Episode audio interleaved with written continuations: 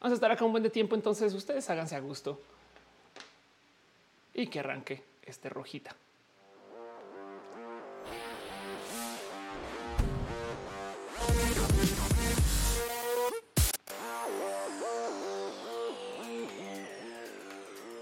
Muy buenos días, tardes, noches, muy buenos, lo que sea que sea, donde sea que estén ustedes. Si ustedes bienvenidos a Roja, el show que se hace desde mi casa, que yo trato de hacer que funcione y que algo fallará. Como mi ahorita, vean, ya ven, miren, yo me peino para esto, saben? Y es como de pues no, ya no, ya sudaste, ya te cansaste. Pero así es. Si no fuera así, no sería en vivo. Estos todos son pruebas de vida. Son señas de que esto es improvisado y que lo hace una youtuber en casa. Yo soy Ofelia Pastrana, la explicatriz. Y muchas gracias por estar acá. Vamos a estar hoy eh, eh, mucho tiempo, como todos los hoys que estamos acá. De hecho, voy a poner mi famoso timer porque a veces se me va el pedo y entonces de repente, bueno, mames este show, eh, a diferencia de todos los otros streams en Internet, menos los chidos, es uno de los chidos. Sean ustedes bienvenidos. Si es su primer roja, va a ser el roja más chido en el que van a estar en su vida. Y del otro lado, sepan que además este show existe literal para que nos podamos encontrar una vez por semana, darnos cariño, eh, para que podamos platicar y discutir. Y entonces, por consecuencia, este show se está transmitiendo en varias plataformas. Esto que tenemos acá es magia negra y es un chat mezclado porque estamos en vivo en varias plataformas: youtube.com diagonal of course, facebook.com diagonal of course, twitch.tv diagonal of course. Y además también estamos en eh, eh, mixer.com diagonal of course. ¿Por qué? Porque Mixer es el hogar de, todo lo bonito de la vida. estoy ajustando mis, niveles de audio, estoy moviendo acá mis cámaras yo solita, pero sí hay mucha gente que acompaña este show. Entonces, primero que todo, quiero super dar las gracias a la gente chida que está acá del team de moderación, que es la gente que se encarga que este show eh, no se nos caiga este, y explote y demás, porque el chat es moderado. Y en eso quiero un abrazo súper especial a Caro, Uva, Uriel, Fabián, Monse, Jessy Tutix, Aligado de Pato, Denis Aflicta y Anisa Gama Volantis. Quienes entran, salen, están por acá o si es que no están transmitiendo en otro lugar y ahorita llegarán. Pero es la gente chida, el team de oración, quien de paso tienen un Discord. Y en ese Discord se la pasan hablando acerca de, las cosas de la vida. Eh, dicen que allá ya solucionan las fórmulas matemáticas más complejas, insolucionables. Y además hacen el after de roja. Entonces sepan de las cosas chidas que hace la gente del team de moderación. De paso, un abrazo, una, una grasa, Ophelia. Estás al aire. De paso, un abrazo a Pablo CG por su eh, este cariño y amor financiero, quien deja eh, un poquito de, cariño a modo de donativos o abrazos financieros. Verán ustedes que de vez en cuando aparecen piñas por acá o puede que no se ve porque soy súper cool y súper hipster y entonces el fondo es borroso. El fondo puede no ser verdad. Em, y, entonces esto, esto es una piña. es una piña de peluche. Muchas gracias a Gama Volantis que está en el chat. Conozcan las cosas chidas que hace y sus peluches y estas cosas. José Carlos dice quiero más multipass queda un episodio más de Multipass por publicar. Uno, uno. Nos han hecho más y saldrá esta semana. Ahí va a estar. Para gente que no sabe qué es Multipass, aparte de un gran chiste de una película eh, que, es noventera, es noventera, el quinto elemento. Bueno, una, gran, una película clásica, vieja, de gente adulta y mayor.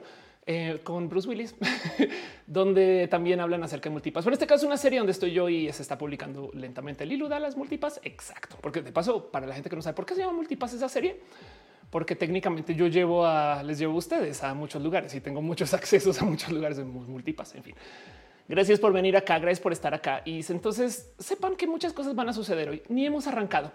No ha pasado nada. Miren, yo transmitiendo 18 minutos o según mi timer oficial, 2 minutos 47 y, y no ha pasado nada. Vamos a estar aquí horas. Luego hay gente que llega a ver estos videos en la versión recalentada que va a estar a partir de mañana o bueno, hoy en la noche y me pregunta así de, pero es que ¿por qué te demoras tanto en arrancar? Y es que no, es una demora. Este es el momento cuando cada quien está llegando aquí al salón, a la sala, al espacio, al teatro, como le quieran imaginar, a su, sala. Y aquí es cuando nos sentamos, vamos por las palomitas, eh, eh, comenzamos a textearle a alguien antes de que se apaguen las luces, todas esas cosas que pasan antes de que arranque la función, saben?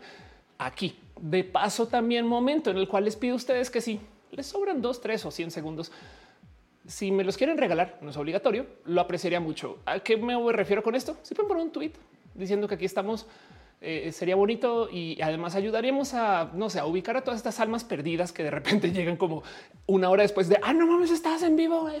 Saber si vemos estas personas en el chat. Entonces, si me pueden ayudar a avisar o darle retweet al tweet que acabo de poner, yo no sé, háganse a gusto y lo agradecería mucho. Si no, no pasa nada. O, si quieren de verdad jugar la, ruleta del amor, abran este eh, su WhatsApp denle hacia las conversaciones y párenla. Y donde caiga el dedo ahí a esa conversación le dicen oye, roja ya está al aire, me acompañas a verla, sea quien sea. Eh, puedes pasar cualquier cosa. Yo todo lo que digo es que se abran a nuevas oportunidades en la vida o algo así. en fin, hoy decidí cambiar muchas, muchas, muchas cosas. Entonces tenemos eh, un nuevo como look que siento yo es un poquito más íntimo, espero. Y además me permite estar más con ustedes aquí, pero además me deja como que no sé, hay algo como con este look de roja. Aquí entre nos que lo diferencia de los videos de mini roja. Me explico. O sea, también eso es parte de, pero bueno. Y en eso, entonces eh, eh, eh, vamos a estar en un buen lugar. Vamos a hablar un chingo de temas. Y primero va a comenzar con un tema súper, súper complejín porque habla de esto de cosas de índole social. Y ahorita vamos con eso.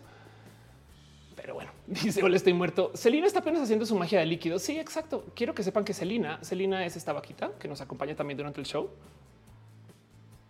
Celina se encarga de que este show sea de muy buena calidad. Por eso está aquí. Pero bueno, ¿por qué están poniendo F? Espero que no tengan nada que ver con la producción del show. Eh, como tipo que se cayó en alguna plataforma, algo así. Simplemente ya les leo de todos modos. Dice Javier retweet realizado. Muchas gracias. Nancy dice que se ve bien. Gracias, Leonardo. Bueno, me veo bien. Leonardo Inés dice acá mandar a hacer la bandera LGBT que usaré en la marcha. Necesito un carro para unirme a la marcha en mi ciudad. Orales. Eh, ya aparecerá en algún espacio. Muchas gracias. Silver dice: ¿Crees que no rumorado Switch sea 4K? el Super Switch. Eh, pues primero que todo hay que entender que el nuevo y rumorado Switch vive en nuestro corazón y como vive en nuestro corazón puede tener lo que quieras, lo que quieras. Lo que sí te voy a decir, Silver, es Nintendo es experto en no darnos lo que queremos de hardware y de algún modo mágico hacernos así para que nos valga gorro. Yo no sé qué es más, es posible que nos den un Switch que es 360p. Me explico, o sea, que es peor que lo que tenemos ya. No es Full HD y ahí estamos. Oh, no mames, güey, el Animal Crossing en un pixel, güey, sabes cómo algo van a hacer. Entonces no esperes specs de un nuevo Nintendo Switch. Espera más bien como cosas de estas que Nintendo con las que vos es una palabra que no va, pero que jotea, pues no. Jude Wolf Soul dice me marcho. Gracias por pasar por acá. Eh, eh, eh, ¿A qué me refiero con esto de Nintendo y estas cosas? Que es capaz y lo que viene es como una consola que se conecta con otra cuando te acercas y se dan la mano. Yo no sé cosas así, pero bueno. Leonardo dice que se ve muy bien. Muchas gracias. Aflicta dice ya dejé mi bonito like en el stream y ustedes ya dejaron el suyo. Gracias. De nuevo, no hemos arrancado. Vamos a estar aquí por lo menos tres, quizás cuatro horas, por lo cual entonces les invito a que vayan ya a, consumir su consumible favorito, a subir las patas sobre la mesa, hacerse cómodos y cómodas y, vamos a estar acá por un buen de rato. De paso, antes de arrancar, quisiera nomás dar las gracias a la gente chida que se asegura que este show se pueda hacer. Como la gente de Dell y Alienware, quienes me dejaron esta joyita espectacular, gracias a quien puedo transmitir este, mostrándoles un chingo de cosas acá al lado. Y también como la gente que está suscrita al show. Eh, muchas gracias a la gente chida que está, por ejemplo, en Twitch. Tía Letal, Vegan Mike, Carnachita, Cadavret, aquí a mi 007, Julián Galo 6, Samudio 98, Fausto Ceturino, Alex López Tam, Emma Cornio, Dale Caro, quien se suscribió desde antes de que existiera la energía en el universo, Carlos Cravioto, I David Pod, Crowbite, Mr. Fick, Meet, Leo Sánchez Cor, Fabi Blossoms, Cristina Gómez 69, Wisterial, sí, solo sí, pero no Tsunami, Aflicta, quien está por ahí en el chat. Bueno, todos ustedes están en el chat. Ballena gordita. Un abrazo también a Artis Row, Delfis Miranda. Creo que vino la policía de Twitch por mí. También abrazo a Matt Capluco, Space Monkey, Jorge Garcu, Kitsuru, Jesús García Valadez, Cririal Nath, Bere Álvarez, Carrasco y Sankoku 666, la gente chida que está suscrita al Twitch. También hay gente que está suscrita en el Patreon. Arturo Alea, Anamar Kitsuru. Conozcan lo que hace Kitsuru, es una persona bien cool. Ana Navarro, analógicamente, Ballena Gordita, Simahara Hicheja, Flicta, Choc Cuevas, Francisco Godínez, Ignis 13, Javier Tapi, Trinipe. Gracias por ser parte de esto. Ay, pero ya ven, ya ven cómo son las cosas. De paso, de nuevo, vamos a estar acá por un buen de tiempo. Entonces eh, dice Luis Castro viene a buscar a Ofe. Exacto. Si me llevan, fue por buen motivo, por lo menos. Serie L'Oreal dice muy buen eh, hora que hacer y después de jugar Genshin mientras veo rojo. Exacto. Jueguen, hagan, hagan lo que hagan normalmente, que yo aquí voy a estar un buen de tiempo. Espero que les guste el setup. Parece que sí, me lo han comentado ya en el chat ya varias veces. Eh, me llegaron mensajes de texto ahorita también de qué bonito se ve. Entonces agradezco porque me encantaría casarme con esto, sobre todo porque moví tantas cosas que devolverlas a donde estaban. Si logro que quedara como estaba antes, me sorprendería mucho. Pero bueno, Rosalía Ibarra dice: Yo te digo mientras trabajo. bueno, pues volvemos, nos escuchamos. Jim Barrett dice: Disculpen mis, mis tardanzas, llegaron mis abuelos. David Rendon dice: ¿Cuánto caminos de media hora pasa el de los camotes? Exacto. El de los camotes de paso puede ser. No voy a tumbar ese rumor no más un efecto de sonido que yo pongo aquí con una como estas de sonidero, no y son el de los camotes. Rosalía dice: Te digo mientras trabajo. Ya te había leído, pero gracias. Dice Lesin, me gusta, se mira más cinemático. Wow, se está poniendo serio. Muchas gracias. Quiero agradecer también a la gente chida que está aquí suscrita vía, por ejemplo, el YouTube. Perdón, el, sí, pues sí, el YouTube también, ¿no? De paso, sí hay mucha gente que está hecha member en YouTube. Gracias a Yolanda Suárez, Newsnake, Jero, Obvia Lanis, Josie Villarreal, Ale Galvan, Maurrua, Jessica Díaz, Guada Andino, Renier Cruz, Gracias a Auster Aragones y Chico Chami, Pablo CG, Bruja del Mar, Tatú, quien hace transtuajes bien chidos. Germán Briones, Pamela Gutiérrez, Mávila Morales, Alfredo Pérez Aldana, Úrsula Montiel, Mike Lugo, Becky Santoyo, Alejandra Ortega, Alex Sánchez, Emanuel Marroquín, Miss Wiz 02 Katza, Arnulfo García, Viana García, Cintia Kent, Brenda Pérez Lindo, Berta Hernández Birds, Gloria Félix, Azucena Baeza, Noemi Ávila, Sam Silva Flores, Fernando Rivielo, Adela Agustina Sosa, Yadeloid, Raúl Fomperosa, Mariana Ramírez, Héctor F. Arreola Pasos, por Ingeniería, quien tiene un canal bien cool, Ana Alejandro, Ana Alejandre, Tatojoso, Cristian Franco, Adrián Alvarado, Monieranda, Sailor Fisher, Son, José Cortés Maite, Iturral de Farías, Ana Cristina Mo, quien será por siempre la ardilla de la familia, Gabriel Mesa, Eri Frank Núñez, Rodrigo Pérez, Ibran Rivera, Víctor Curiel Calderón, Lucero Quilla, Afrodita, Antifujimorista, Carlos Soto, Soliloquio de un perro noche, te queremos te queremos a ti, perro no H, un abrazo a la pastela de la cocoa, de quien creo que voy a hablar hoy un poquito por encima por temas de cariño. A Val, Valentina, Luis Maclache, Andrew Bete, Carlos Como, Aranza Steitzel, Mariana Rom Galvez, Aflicta, Edgar Riego y Leonardo Tejeda. Gracias por ser parte de esto. Miguel Domínguez dice, ¿cómo se hace para que te mande un abrazo? Tome su abrazo. Cuando yo grabo mis videos, luego está este tema de, ¿esta es la señal internacional del abrazo? No lo es, pero, pero me entienden. En fin. Pero vamos a estar acá un buen de tiempo, entonces quiero que sepan que esto se puede alargar. Hay gente que se suscribió en el eh, Facebook, gracias a Marisela López Lozano, Marilino Char Rodríguez, Dizzy Morga, Ismael Talamante, Sanda Bella y Gustavo González, la gente chida que está en el Facebook. Gracias por su amor y su cariño. Fernando Cernas dice, poco, hace poco vi el programa donde hablas del satélite que confunde un rayo de sol con un misil. Luego pensé en captcha, elige las fotos del misil. Imagínate eso, las cosas que les hemos enseñado a las computadoras, ¿no? Pero sí, súper sí. De hecho, ya eh, eh, creo que hoy me deberían entregar el video del capture ya editado. En fin, Emanuel Ariza está por acá. Dice qué bonito verte, bonito verte a ti también. Lauría Arias dice hoy bañé a Snoopy, mi perro. Espero que no haya pasado nada. Octavio Seguerra dice: Vas a hablar de Grimes y teorías sobre las inteligencias artificiales y el comunismo. Me encantaría saber más acerca de esas teorías. De paso, gracias Fernando por tu abrazo financiero. Gracias en general por su cariño, su amor, eh, por su apoyo, por ser parte de esto y por, eh, eh, en fin, Silvia Siu se suscribió, por ejemplo. Muchas gracias. NXDev Chirio, Robbie Chirio, Mr. Eh, Bye Chirio, Artis Row y también puso sus cheers. Gracias por su amor. Em, ah, madre mía, en el, este, Facebook ahora tengo una liga diferente para ver todas sus chivas y sus cosas. Deme un segundo nomás y organizo esto porque se me olvida del total. Pero bueno, de todos modos, la gente que apoyó y que está en su cariño y que está conectada en el YouTube también dejando su amor. Gracias por ser parte de esto. Porque pensé en últimas, ay, vea, Kat se acaba de suscribir. Muchas gracias. Sea usted. Cat Power, que está en el chat, que se acaba de suscribir, es la persona de quien viene el tema de las piñas en este show.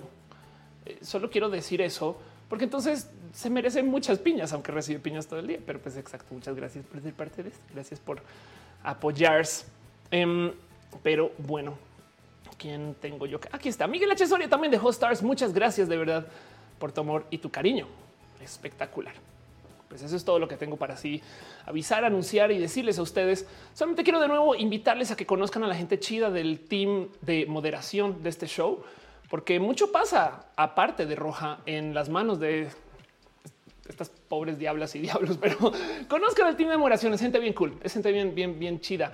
Entonces hay millones de cosas que eh, pueden aprender ustedes en su Discord. Si alguien tiene el enlace del Discord por ahí, se lo recomiendo. Eches una pasadita, pero bueno. Gracias, Kat. Dice lista mil para el show de esta semana. Gracias. Jeremías Coli dice que ganas tengo a abordar este tema respecto a las evoluciones de la cocina. Exacto. Ahora me encantaría también de paso como mucho en este show, rebotarlo.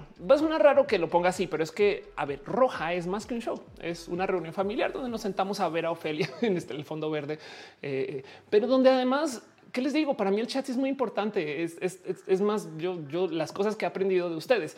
Entonces quiero rebotar con ustedes lo que tengo aquí para que me digan cómo se sienten con este tema también. Pero bueno, Elizabeth dice, yo quisiera saber qué tanto nos lleva ventaja China. No mucha, ¿eh? Ya te cuento.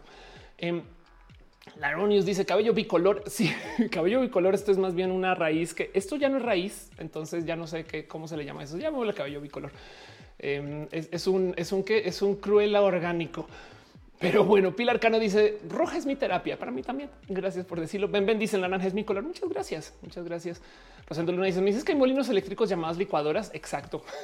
Pamela Gutiérrez dice: A mí los supersónicos me prometieron un robot todo en uno y me siento estafada. Ay, hace muchos ayeres vi una caricatura, o sea, un cómic, un dibujo, pues un meme em, de los supersónicos, pero desde el punto de vista de la gente que no es pudiente. Y, no lo he buscado con mucha energía. Si ustedes lo tienen por ahí en la mano y me lo tuitean, porfa, si no, no, no se preocupen tanto. Pero el tema es que muestran como una ciudad. Ubican que los supersónicos son estas ciudades todas voladoras, todas estas cosas, no? Y como que muestran una ciudad abajo en la tierra de la gente que no puede pagar vivir allá arriba. Y si te da un poco de esa es la predicción del futuro. Güey. no, o sea, van a haber personas que se van a ir por allá las nubes con todas estas cosas que ya pasa, no? O sea, ya hay, o sea, en la Ciudad de México es como dice Santa Fe, pues me explico que subir a la nube. Ahí arriba este, pasan cosas que no, pues la banda no puede pagar y entonces es una dinámica diferente. Y están los robots y están los coches voladores y no sé qué. Y abajo, pues güey, todo sigue jodido y no ha cambiado. Y en fin, pero bueno, eh, dice Tim Handal como Blade Runner, el quinto elemento. Ándale. Eh, Eduardo Permac dice: Amo el comercial de Domino's Pizza con el delivery cara automatizado. Exacto. Hoy quiero hablar un poquito de eso porque mm, sí hay muchas cosas que hablar en este tema. Entonces me gustaría preguntarles a ustedes y ya lo pregunté en Twitter y voy a volver a hablar del tema más adelante, pero han comprado algún gadget de cocina, sobre todo ahorita en la pandemia, saben? O sea, eh, Thermomix Air Fryer, no? Si comprar una freidora de aire, eh, algún dispositivo y es la pregunta. ¿La han compartido con familia? Porque yo sé que muchos de ustedes compraron cosas y es que yo recuerdo a mi mamá toda emocionada con sus electrodomésticos de los 80, 90 cuando yo estaba creciendo. Y entonces me pregunto y tengo el problema que no recuerdo cuáles eran. Saben como que tengo el problema que, me queda el eh, eh, eh, qué era lo que tenía, no como, como no. Y me encantaría saber, pero entonces me imagino que antes por mi mamá es también, pues bueno, tampoco es tan joven pero me pregunto cómo habrá sido cuando llegó el microondas, saben ese tipo de cosas. Entonces, nomás por curiosidad, si me dejan saber algún accesorios o algo que han comprado, una freidora de aire, que es lo mejor que he comprado. Exacto. Quiero hablar de eso y de para dónde va todo esto, porque hay, hay para asustarnos con la tecnología y es. Llego a una conclusión muy bonita, pero para todo eso, arranquemos show.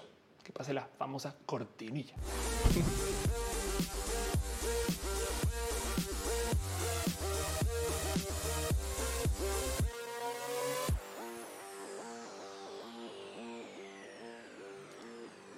Yo no sabía, pero los seres humanos comemos poco como animales, pues como bestias. Me explico. Eh, eh, yo tenía esta como idea que como seres humanos somos horribles porque tenemos que parar a cada nada para buscar comida, saben? Creciendo, pues, o sea, como que mi, mi, mi, mi nerdez no me dejaba sentar cabeza que, tenía que detenerme a la mitad del día para ir a meterme algo a la boca porque si no me canso. Me no como que me da mucha rabia de por qué no puedo trabajar más, por qué no puedo hacer mis cosas, por qué tengo que parar para ir a hacer algo que además muchos años después descubrí y, quiero dejar ahí nomás el disclaimer para las tres personas que no saben que yo tengo anosmia, entonces la comida no me sabe. Por eso no tenía tanto gozo, saben? Entonces era como de ah, otra vez tengo que ir a conectar la pared a, conectar y así lo veía y siempre lo he visto así. Bueno, ya, ya le desarrollé muchos gustos a algunas comidas. La comida dulce me sabe muy bien pero, pero saben como que tenía este tema de ah, no es porque tengo que parar. Y entonces siempre he dado por hecho que el ser humano es, todo inútil, no? Resulta que debido al hecho que cocinamos, entonces uno cambiamos mucho el, el quiénes somos. Y cuando digo cambiamos mucho es resulta que como animales, em, nuestro cerebro es tantas veces más grande que lo que eh, eh, digo a comparación de nuestro tamaño de nuestro cuerpo, pues que lo que otros animales. O sea, sí, claro, por supuesto que animales que tienen cerebros más grandes que el del humano y más neuronas, no sé qué, pero como que la relación cerebro a tamaño de cuerpo es, es muy grande en el ser humano. Y esto se da porque ese cerebro consume una cantidad ridícula de la energía que consumimos, o sea, durante el día. Me explico, o sea, como que de todas las calorías, de todo lo que procesamos, de todo lo que ingerimos, el cerebro ahí se la, y puede porque tenemos una tecnología súper cool que se llama la cocina y la cocina en esencia es un estómago externo. E, entonces, al ser ese estómago externo, eh, pues podemos ingerir muchos más nutrientes que lo que otros animales. eh, sí, creo que los orangutanes y los chimpancés le dedican el 80% de su día a buscar comida y comer. Y es porque, porque pues también la comida que encuentran es muy pobre en nutrientes. Me explico como que no, no tienen este lujo de, de que no sé, nosotros podemos planear hasta, hasta la caloría, lo que consumimos si quisiéramos. Y pues bueno, cuando se envía al espacio un ser humano, pues claro que todo eso entra en juego con máxima precisión. Pero entonces en eso, bueno, de nuevo, con este disclaimer que del tema del que quiero hablar hoy es un tema que para mí me es ajeno, porque como uno, yo no me crié con este gozo para la comida y dos, eh, la comida no me sabe. Entonces yo, yo soy muy fría y seca con algunas de estas cosas, pero quiero nerdear de este tema porque me rebasa el desarrollo de tecnologías que se dio alrededor de este tema. Me explico. Eh, como que el celular, pues esta cosa está volando, no? Ah, tablets, no sé qué. Pero también en la cocina han pasado todo tipo de cosas y son de estos rubros que a veces me da mucha rabia, porque, por ejemplo, no sé, estos muebles no valen esto, pero no saben cómo me da rabia cuando voy a eh, eh, ver cuánto vale comprar un mueble y de repente es como de no mames, eso vale como seis iPhones. ¿Y qué hace? Es un mueble, no? Pero del otro lado, los iPhones valen, valen lo que valen porque pues tienen estas economías de escala y construcción, este tipo de cosas. Y entonces el tema es que sí, claro que sí, es verdad. Cocinamos desde hace muchos, muchos, muchos, muchos ayeres. O sea, para que entiendan, tenemos una historia de algo así como 600 mil años de cocina encima. Güey, es una cantidad ridícula. Y eso se da pues porque pues nada, alguien se inventó el fuego. Y además, para rematar, hay que considerar que esto es lo que nos separó de los animales, porque me ha hecho que nos pudimos desarrollar alrededor em, de, la comida, pues bien a que tenemos esta tecnología y los otros animales en esencia se quedaron atrás. Pregunta Sam, ¿no te sabe la comida porque tienes problemas del olfato? Exacto, porque tengo un tabique desviado que se debería a veces de ver desde allá, saben? Y es una cosa que se puede operar, pero no lo he hecho. Algún día lo haré. dinero. Pero bueno, en fin, dice Arturo Moreno, la dieta paleo. De hecho, la dieta paleo en esencia es tratar de recobrar esta dieta. Eh, eh, digo, no, no directamente, pero es como de si nuestros cuerpos se hicieron y se desarrollaron para este tipo de comida, entonces ¿por qué no comemos ese tipo de comida en vez de comer las cosas que nos ofrece hoy el mercado? Lo que pasa es que en la vida vamos a poder tener ese tipo de comida porque eh, las verduras que se daban en ese entonces respondían al clima y a la disposición de CO2 de ese entonces y a, saben como que unas cosas que hoy en día ni se pueden replicar de todos modos. Entonces la dieta paleo, como sea que la vean, no se puede replicar perfecto, pero pues acercarse puede ser divertido o chido o funcional. Y bueno, no quiero clavarme en que si una dieta funciona o no, pero sí quiero dejar ahí presente que nuestro, nuestra relación con la comida es requete re profunda. Y lo digo porque evidentemente nos gusta, no? Esto es claramente parte del, motivo por el cual ¿no? hablar de este tema, pues también despierta todo tipo de eh, eh, raros intereses, porque pues cada quien tiene una relación muy privada con la comida, que tiene el cuerpo y no sé qué, pero pues también nos da placer, saben? O sea, nos desarrollamos para darle gozo a esto. Entonces, pues, ¿por qué no? Pero además del otro lado, em, no solo es la comida, sino como el ritual de la comida, lo que sucede alrededor del proceso de ir a comer, no lo que significa el cómo esto nos hace congregar, porque además, si hay animales que se congregan y se reúnen, pero de todos modos, como no cocinan, la relación es diferente. Porque es que hay algo que pasa cuando cocinas y es que tú te vuelves en esencia parte de esa oferta. Me explico. Una cosa es ir a comer el animal que se casó y ahí está y lo compartimos. Que si ustedes hacen eso con sus amigos, que bueno, eh, eh, eh, pero pues también cuiden a los animalitos. La otra cosa es yo preparé esto y entonces es como también una expresión no, yo lo hice dulce porque a ti te gusta el dulce. No, sé, hay, millones de modos de entenderlo y de procesarlo. Y además también hay millones de modos de procesar el porque lo puedo hacer. No, o sea, hay como hay algo artesanal, hay algo bonito que apreciar y pues como esto reúne a la gente es más que solamente nos reunimos.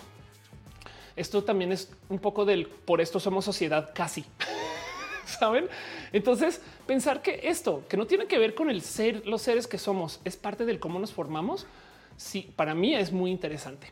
Y quiero platicar de esto porque eh, eh, la verdad es que hay millones de rituales alrededor del tema de la comida. Me quiero desviar dos segundos también para decir hay millones de rituales que no nos tocaron y me quiero quejar porque estaba tuiteando hoy que si todo el mundo que hubiera pedido hornito de chiquito se lo hubieran dado, tendríamos la paz mundial. Y es todo lo que tengo que decir de ese tema. Pero bueno, Pasa dice en el chat, Angélica, la cannabis y la comida. Exacto. Iván Harkonnen dice, entonces si somos lo que comemos y yo quiero seguir siendo humano, pues no, recomiendo, no recomiendo que comes otros seres humanos.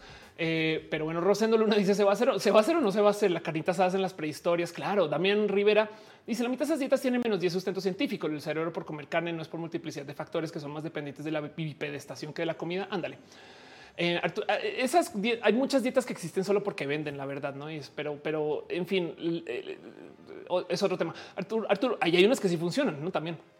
Arturo Moreno dice eso me suena las razones por las cuales la cocina mexicana se convirtió en patrimonio de la humanidad. Y Ni Salivar me dice pone feliz que hables de cocina porque yo estudié gastronomía. Y les voy a decir algo también para ustedes, personas mexicanas. Yo como colombiana, Colombia tiene una gastronomía bonita, con un sinfín de cosas que no a veces no topo aquí en México. Por ejemplo, Colombia tiene una muy buena sensibilidad al pan que México no tanto, porque pues acá hay tortillas y no es queja, no es comparación, simplemente es un eh, eh, hay unas diversidades de pan que aquí como que la, la escuela de pan es un poquito menos presente, pero México tiene un desarrollo gastronómico absurdo porque muchas de las recetas que se preparan vienen desde antes de la conquista. ¿Y qué es lo que pasa? Que para la gente que no tiene presente, México era primer mundo antes de que llegaran los españoles. Entonces, a diferencia de, por ejemplo, Colombia, Venezuela y esta zona, ¿no? donde teníamos estos indígenas que, si bien tenían desarrollo gastronómico, estaban más en este tema de tener batallas como, eh, eh, si saben, como de territoriales en México traían la comida y las recetas, o sea, como que el desarrollo, de, el desarrollo de la cultura mexicana es muy gastronómica también, porque, porque como era primer mundo, aquí es donde se traían los, los inventos culinarios de otros, de otros espacios, ¿no? Y eso todavía sigue y existe.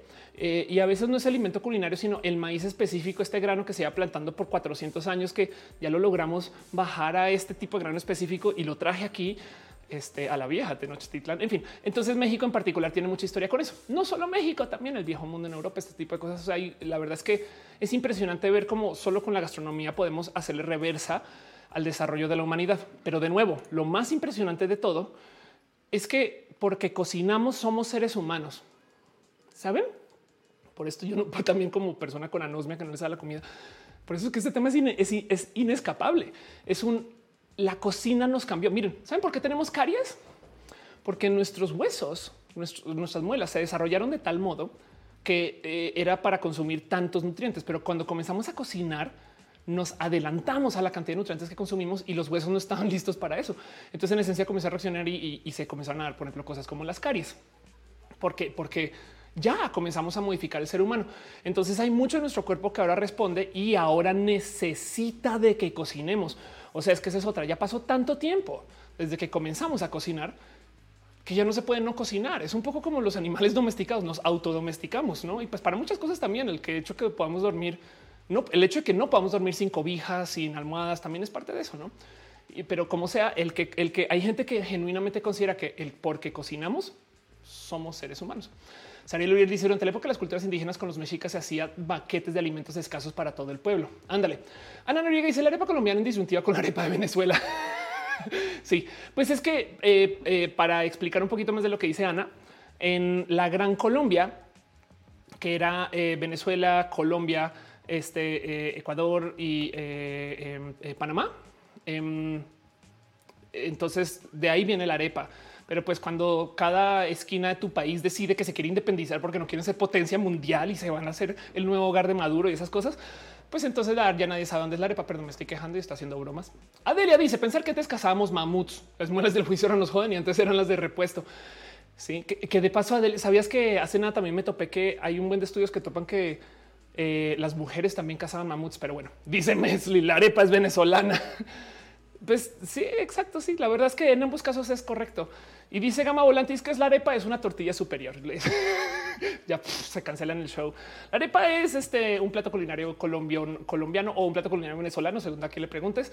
Eh, muy deli, muy bonito y recomiendo. No sé qué, pero el punto es que, como sea, volviendo al, al, que lo que pasa, esto ya se volvió un ritual y es gran parte del ritual. Entonces hay millones de modos en el cómo consumimos, detenemos el día para gente para quien es súper importante yo que tengo este crecer de eh, pensar que a medida que nos vamos formando, eh, eh, cada vez le tengo pues más gusto al, ritual de la comida, no tanto por la comida, aunque pues por supuesto que aprecio mucho comer deli, no, o sea, no, lo quito.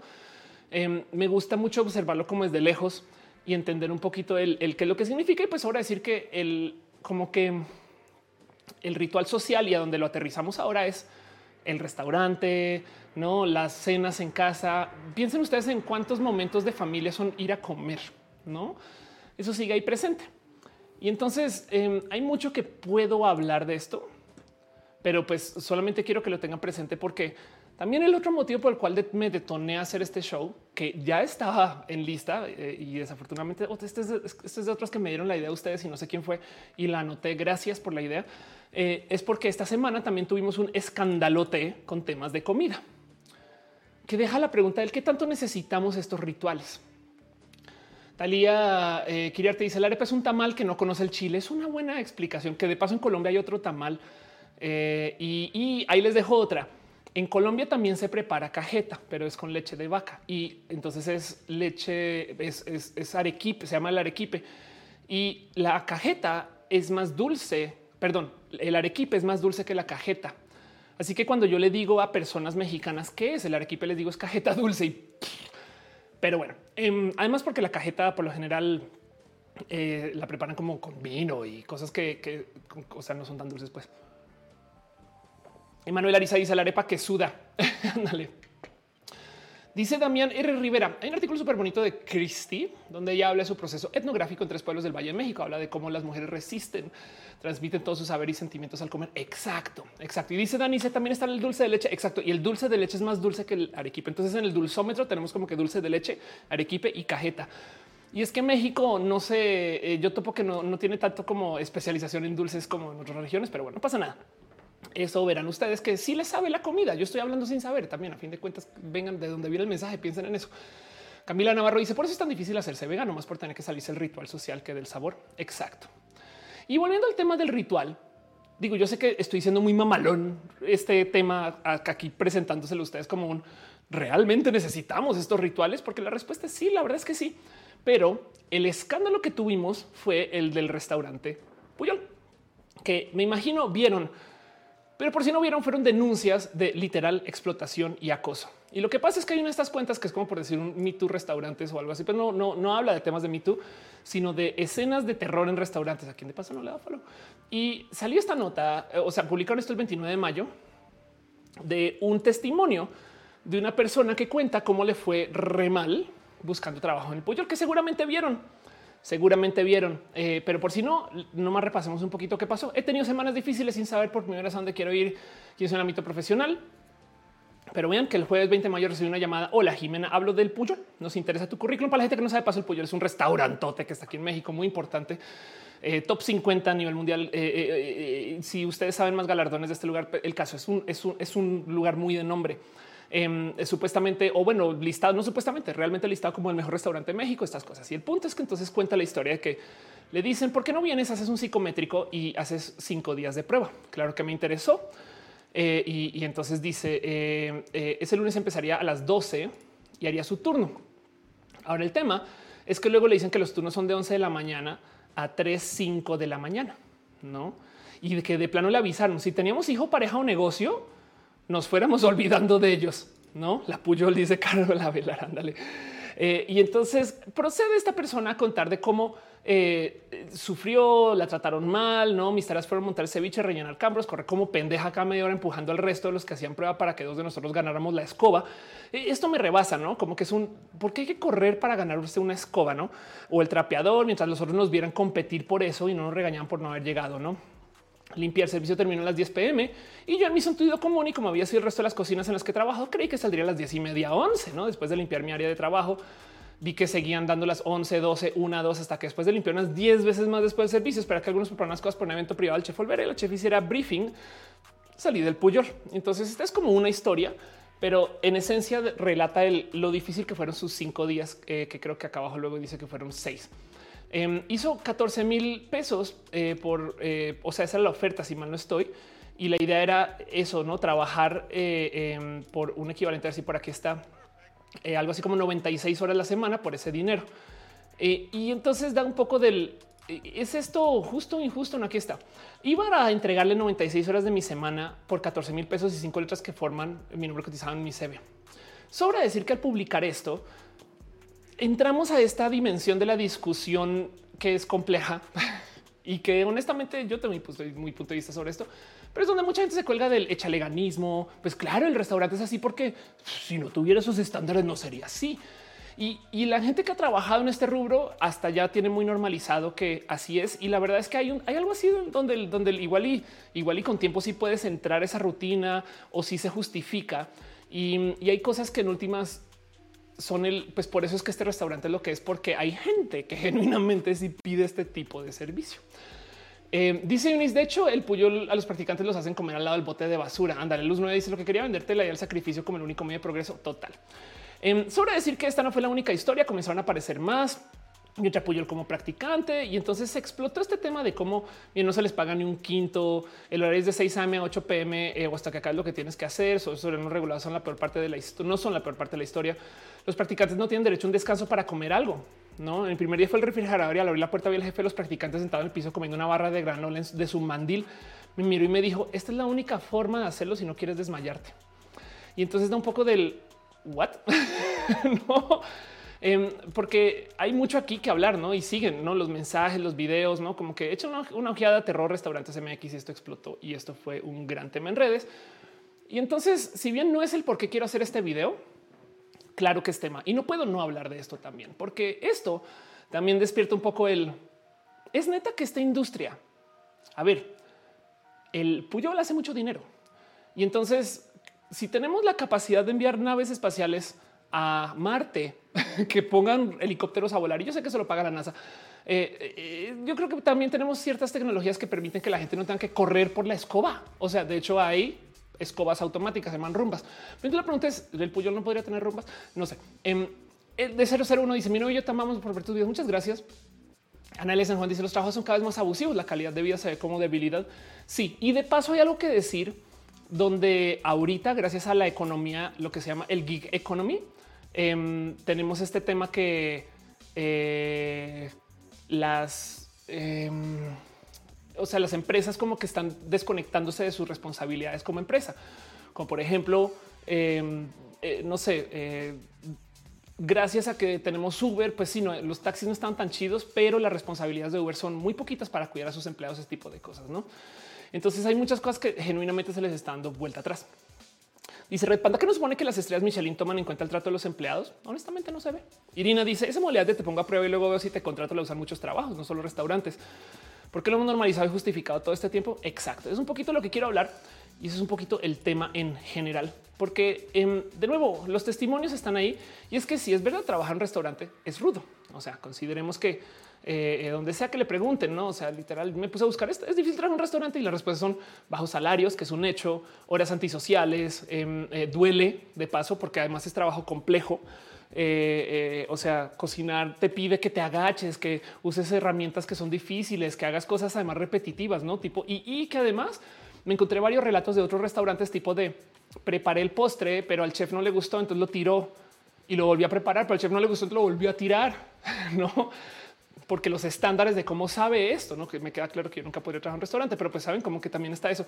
Pero del otro lado, de nuevo está el tema de ese es el estándar del arte, tomando la comida como arte. Y entonces hay mucho ahí que tenemos que platicar, porque sí, pues por supuesto que podemos hablar acerca de si se necesita este tipo de lugares. Visto desde el punto de vista utilitario, no, no se necesita un restaurante que sea así de cruel. Visto desde el punto de vista de eh, eh, el arte detrás de una pieza de entrega, sí, puede que sí. Y aún así todavía no se necesita el maltrato a sus empleados. Saben, es que eso es el otro tema.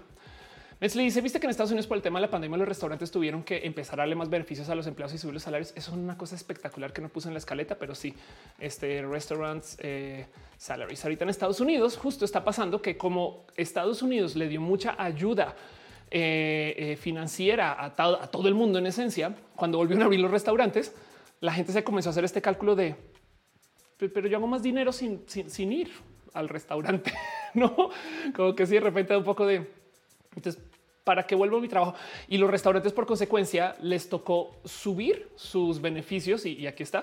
Eh, eh, les toca hacer mejores ofertas de, trabajo para poder competir contra el hecho de que, de que tener desempleo o se están pagando tan bajo que el desempleo es mejor opción que lo que pagaban. Y entonces esto también es tema. Pero de nuevo, volvemos a este mismo cuento de cómo quizás eh, eh, estas entregas em, de la cultura del trabajo del restaurante em, van a pasar por cambios. Es un hecho, porque hay cosas que tenemos que revisar. Hay abusos, no, no, no se puede decir otro nombre. Y, y, y sí, honestamente, sí me salta mucho este cuento del. Es como cuando dicen, no? no se corta el cabello por rebelde, pero las reglas son las reglas, no? Y es como de no, pero a ver, un momento, un momento, no, no hay por qué estar eh, maltratando a gente para hacer, no, menos hoy en día, saben? Y pues, en fin, eh, si nos preocupa a dónde va nuestra basura cuando la tiramos, entonces, ¿por qué no nos preocupa a la gente que está haciendo nuestra comida? ¿Saben? Marcisna dice en China es utilizar una inteligencia artificial que te pesaba y te decía cuántas calorías deberías de consumir. Órales. O le estoy muerto y dice, o oh, varias veces tienes un trabajo en el restaurante, te dicen, es que debes de hacer todo y de todo más tu trabajo. Ándale. Sí, claro, eso también es verdad. Taco Barbacoa dice una vez trabajó en un restaurante de estos de lujo. El tercer día el dueño me confió su carro para darle raida a unos meseros. Estaba cagado del miedo por si chocaba. Ándale. Tamara Zaragoza dice la estrella Michelin desde 1936 califican los restaurantes de acuerdo con la calidad, creatividad y cuidado que tienen los platillos que sirven en sus establecimientos. Alma Cebes dice trabaja en restaurantes ciertamente es aguantar y es residencia total y te da disciplina. Creo que es buena escuela temporal para ponerte en perspectiva y valorar. Claro. Y es que de nuevo, el problema aquí es que ya esto ya trae un tinte de abuso complejo. Y lo digo porque, por ejemplo, McDonald's paga muy poco. Pero parte del problema de McDonald's es que pagan poco porque dicen es que no esperamos que ninguno de nuestros empleados trabaje de McDonald's de tiempo completo. Me explico como que asumen te pagamos nada. Y, te, y el tema es que si fuera que te tuvieran con esta como cultura del bueno, pero pues te dejamos ir temprano porque esto es tú, no, como que te tratan como si fueras empleado de tiempo completo, pero se cuidan, o sea, se salvan de sus responsabilidades diciendo, pues asumimos que los empleados tienen otras chambas, ¿eh? yo no sé. Y entonces por consecuencia no pagan un salario completo. Yuri Maldonado dice el Puyol es parte del problema de la explotación laboral y así es en la mayoría de los casos. Laureares dice cuando te juzgan por la apariencia me siento como en los años 40 es un decir claro.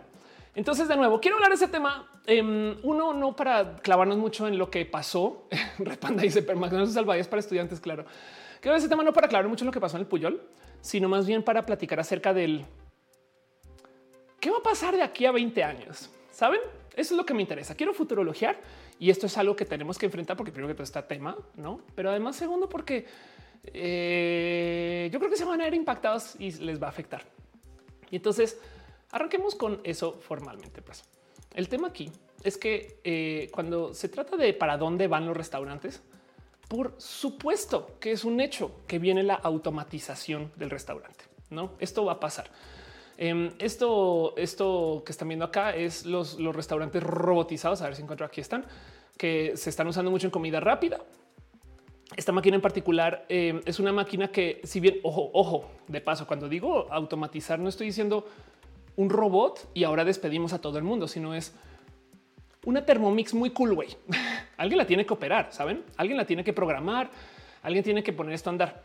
Pero, por ejemplo, esto es un restaurante que es mayoritariamente eh, eh, eh, ver una máquina preparar y asegurarse que no meta las patas, ¿no? Entonces, esta señora, por ejemplo, prepara 130 hamburguesas la hora. No sé si eso es mucho o poco dentro de todo y todo. Lo que sí les puedo decir es definitivamente esto es eh, eh, pues algo que ya existe, no? Y la pregunta es si las hace bien o no. Saben cómo que qué significa esto y qué hay que supervisar y qué tipo de gente hay que contratar y, para dónde va esta capacitación. Pero esto es un hecho que esto ya existe.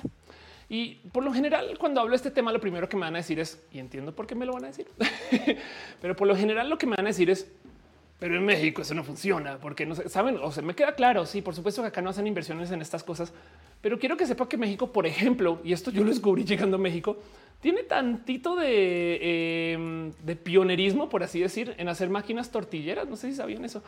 Em, eh, este cuento de que sí, pues, ahí, pues, puso su máquina y unas máquinas güey, así a veces como con las patas. Bueno, agarrar con la, la más fresona de todas.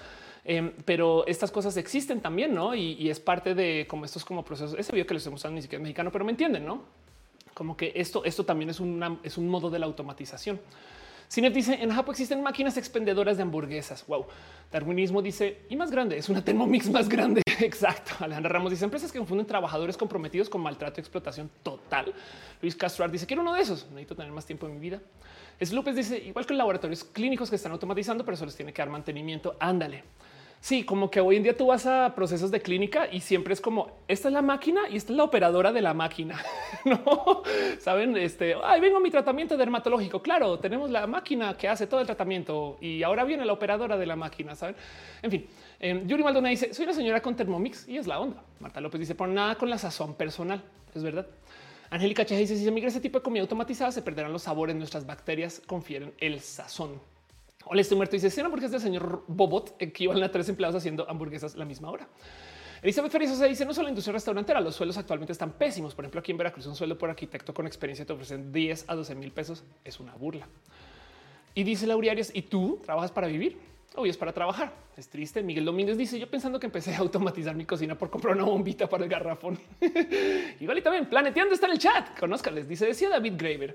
A pesar de que ya las máquinas podrían sustituir los trabajos para tener más tiempo libre, el problema es que se crean más bullshit jobs que solo es para tenernos ocupados. Sí, eso es verdad. Cualquier persona que haya ido a una plaza de, eh, eh, o sea, eh, una plaza comercial y le haya tocado ver a una persona sentada en su como sillita toda alta y le pica el botón y les da a ustedes el boleto. Hijo, eso como me da rabia. Pero del otro lado están contratando a alguien, pero cómo me da rabia que contraten a alguien para eso. En fin, saludos, gente chida de Planeteando. Gracias por pasar por acá. Pero bueno, entonces de nuevo, mi posición acá es que em, las herramientas electrónicas, robots, este tipo de cosas deberían de ser herramientas que se deberían de usar para aligerar la chamba a la gente que ya está. De nuevo, volviendo al relato de esta persona que tenía que correr por una escoba, tenemos escobas robot, saben la neta. Y, si bien yo sé que un restaurante no es un lugar para una rumba, em, claro que hay herramientas que no dudo que se podrían usar para aligerar la chamba a alguien en el lugar. Pero como me lo dijeron muy claramente en Twitter es, a ver, Ofelia, ¿ves que no les compran una escoba? menos les van a comprar un robot y tienen un punto con eso también. Pues estoy yo siendo, estoy siendo muy este, eh, emocional con esto, no? Pero pues no más para que entiendan el por qué el Puyol es el Puyol y por qué esta discusión existe. Los coches que compramos y las motos y los vehículos, etc. No todos son dispositivos que los construye un robot en su mayoría, pero hay un rubro específico de fabricación que es a mano que son los coches de ultra lujo. Así se construye un, un chirón, un, un quirón, como se pronuncia, un coche hecho por Bugatti. Estos son coches hechos a mano. Y piensen nomás lo complejo que es hacer un coche así y a mano. Y sí, pues por eso son piezas de arte. Me explico. O sea, piensen, voy a detener esto aquí. Ese coche eh, que acaban de ver pasar es hecho a mano un ser humano eh, eh, dobló esto, un ser humano puso esa luz, un ser humano, saben como que y eso, y por eso de paso son así de pinches caros, güey, porque tienes gente que está midiendo con este, una cita aquí el corte y lo ajustamos y entonces nos aseguramos que entre bien y no sé qué cosas que claro que las máquinas pueden hacer, pero pues estás pagando por la labor humana y el que te preparen algo a mano. Dice Fabián Ramos, es un coche artesanal. Sí, exacto. Y entonces el Puyol también en esencia tiene eso, como que parte de lo que el Puyol te está dando. No quiero juzgar, no quiero, saben, o sea, alejémonos dos segundos porque claramente podemos juzgar así, pero lo que te está dando es el hecho de que contraté a un ser humano para que me prepare mi comida, saben? No es eso, hay algo como que del el, tema súper servil. Y entonces el, tema, y como dice Omar Osvaldo, es que eh, la diferencia aquí es que pues así como se cobra el Puyol, bien podría pagar mejor. No, eso es lo que hay que discutir. Justo puse eh, en Twitter eh, acerca del tema de la automatización cuando pasó, explotó el Puyol y la pastela de la coca me responde: Pues es que, a ver, lo que hay que automatizar no es la cocina, sino que los empleados paguen bien. ¿Saben? Como que lo que hay que tener es un robot diciéndole al jefe: Ya déjala ir a descansar. y tiene toda la razón. Ahí está el problema. Y lo digo porque, y esto me dio mucha risa. También alguien me escribió y me dice, Ofelia, si despiden a todo el mundo y le reemplazan con robots, entonces ahora comienza la explotación laboral de los ingenieros y las ingenieras de sistemas. Y tiene un punto muy válido también esa persona.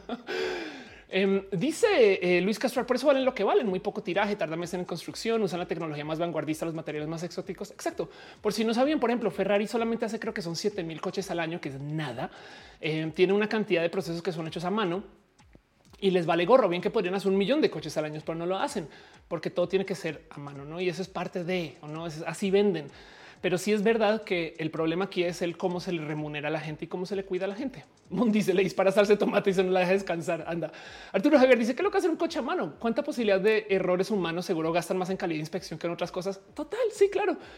Pero por eso es especial, ¿no? Es como de todavía comprueba que un ser humano puede hacer esto. hay algo ahí que hay que hablar, ¿no?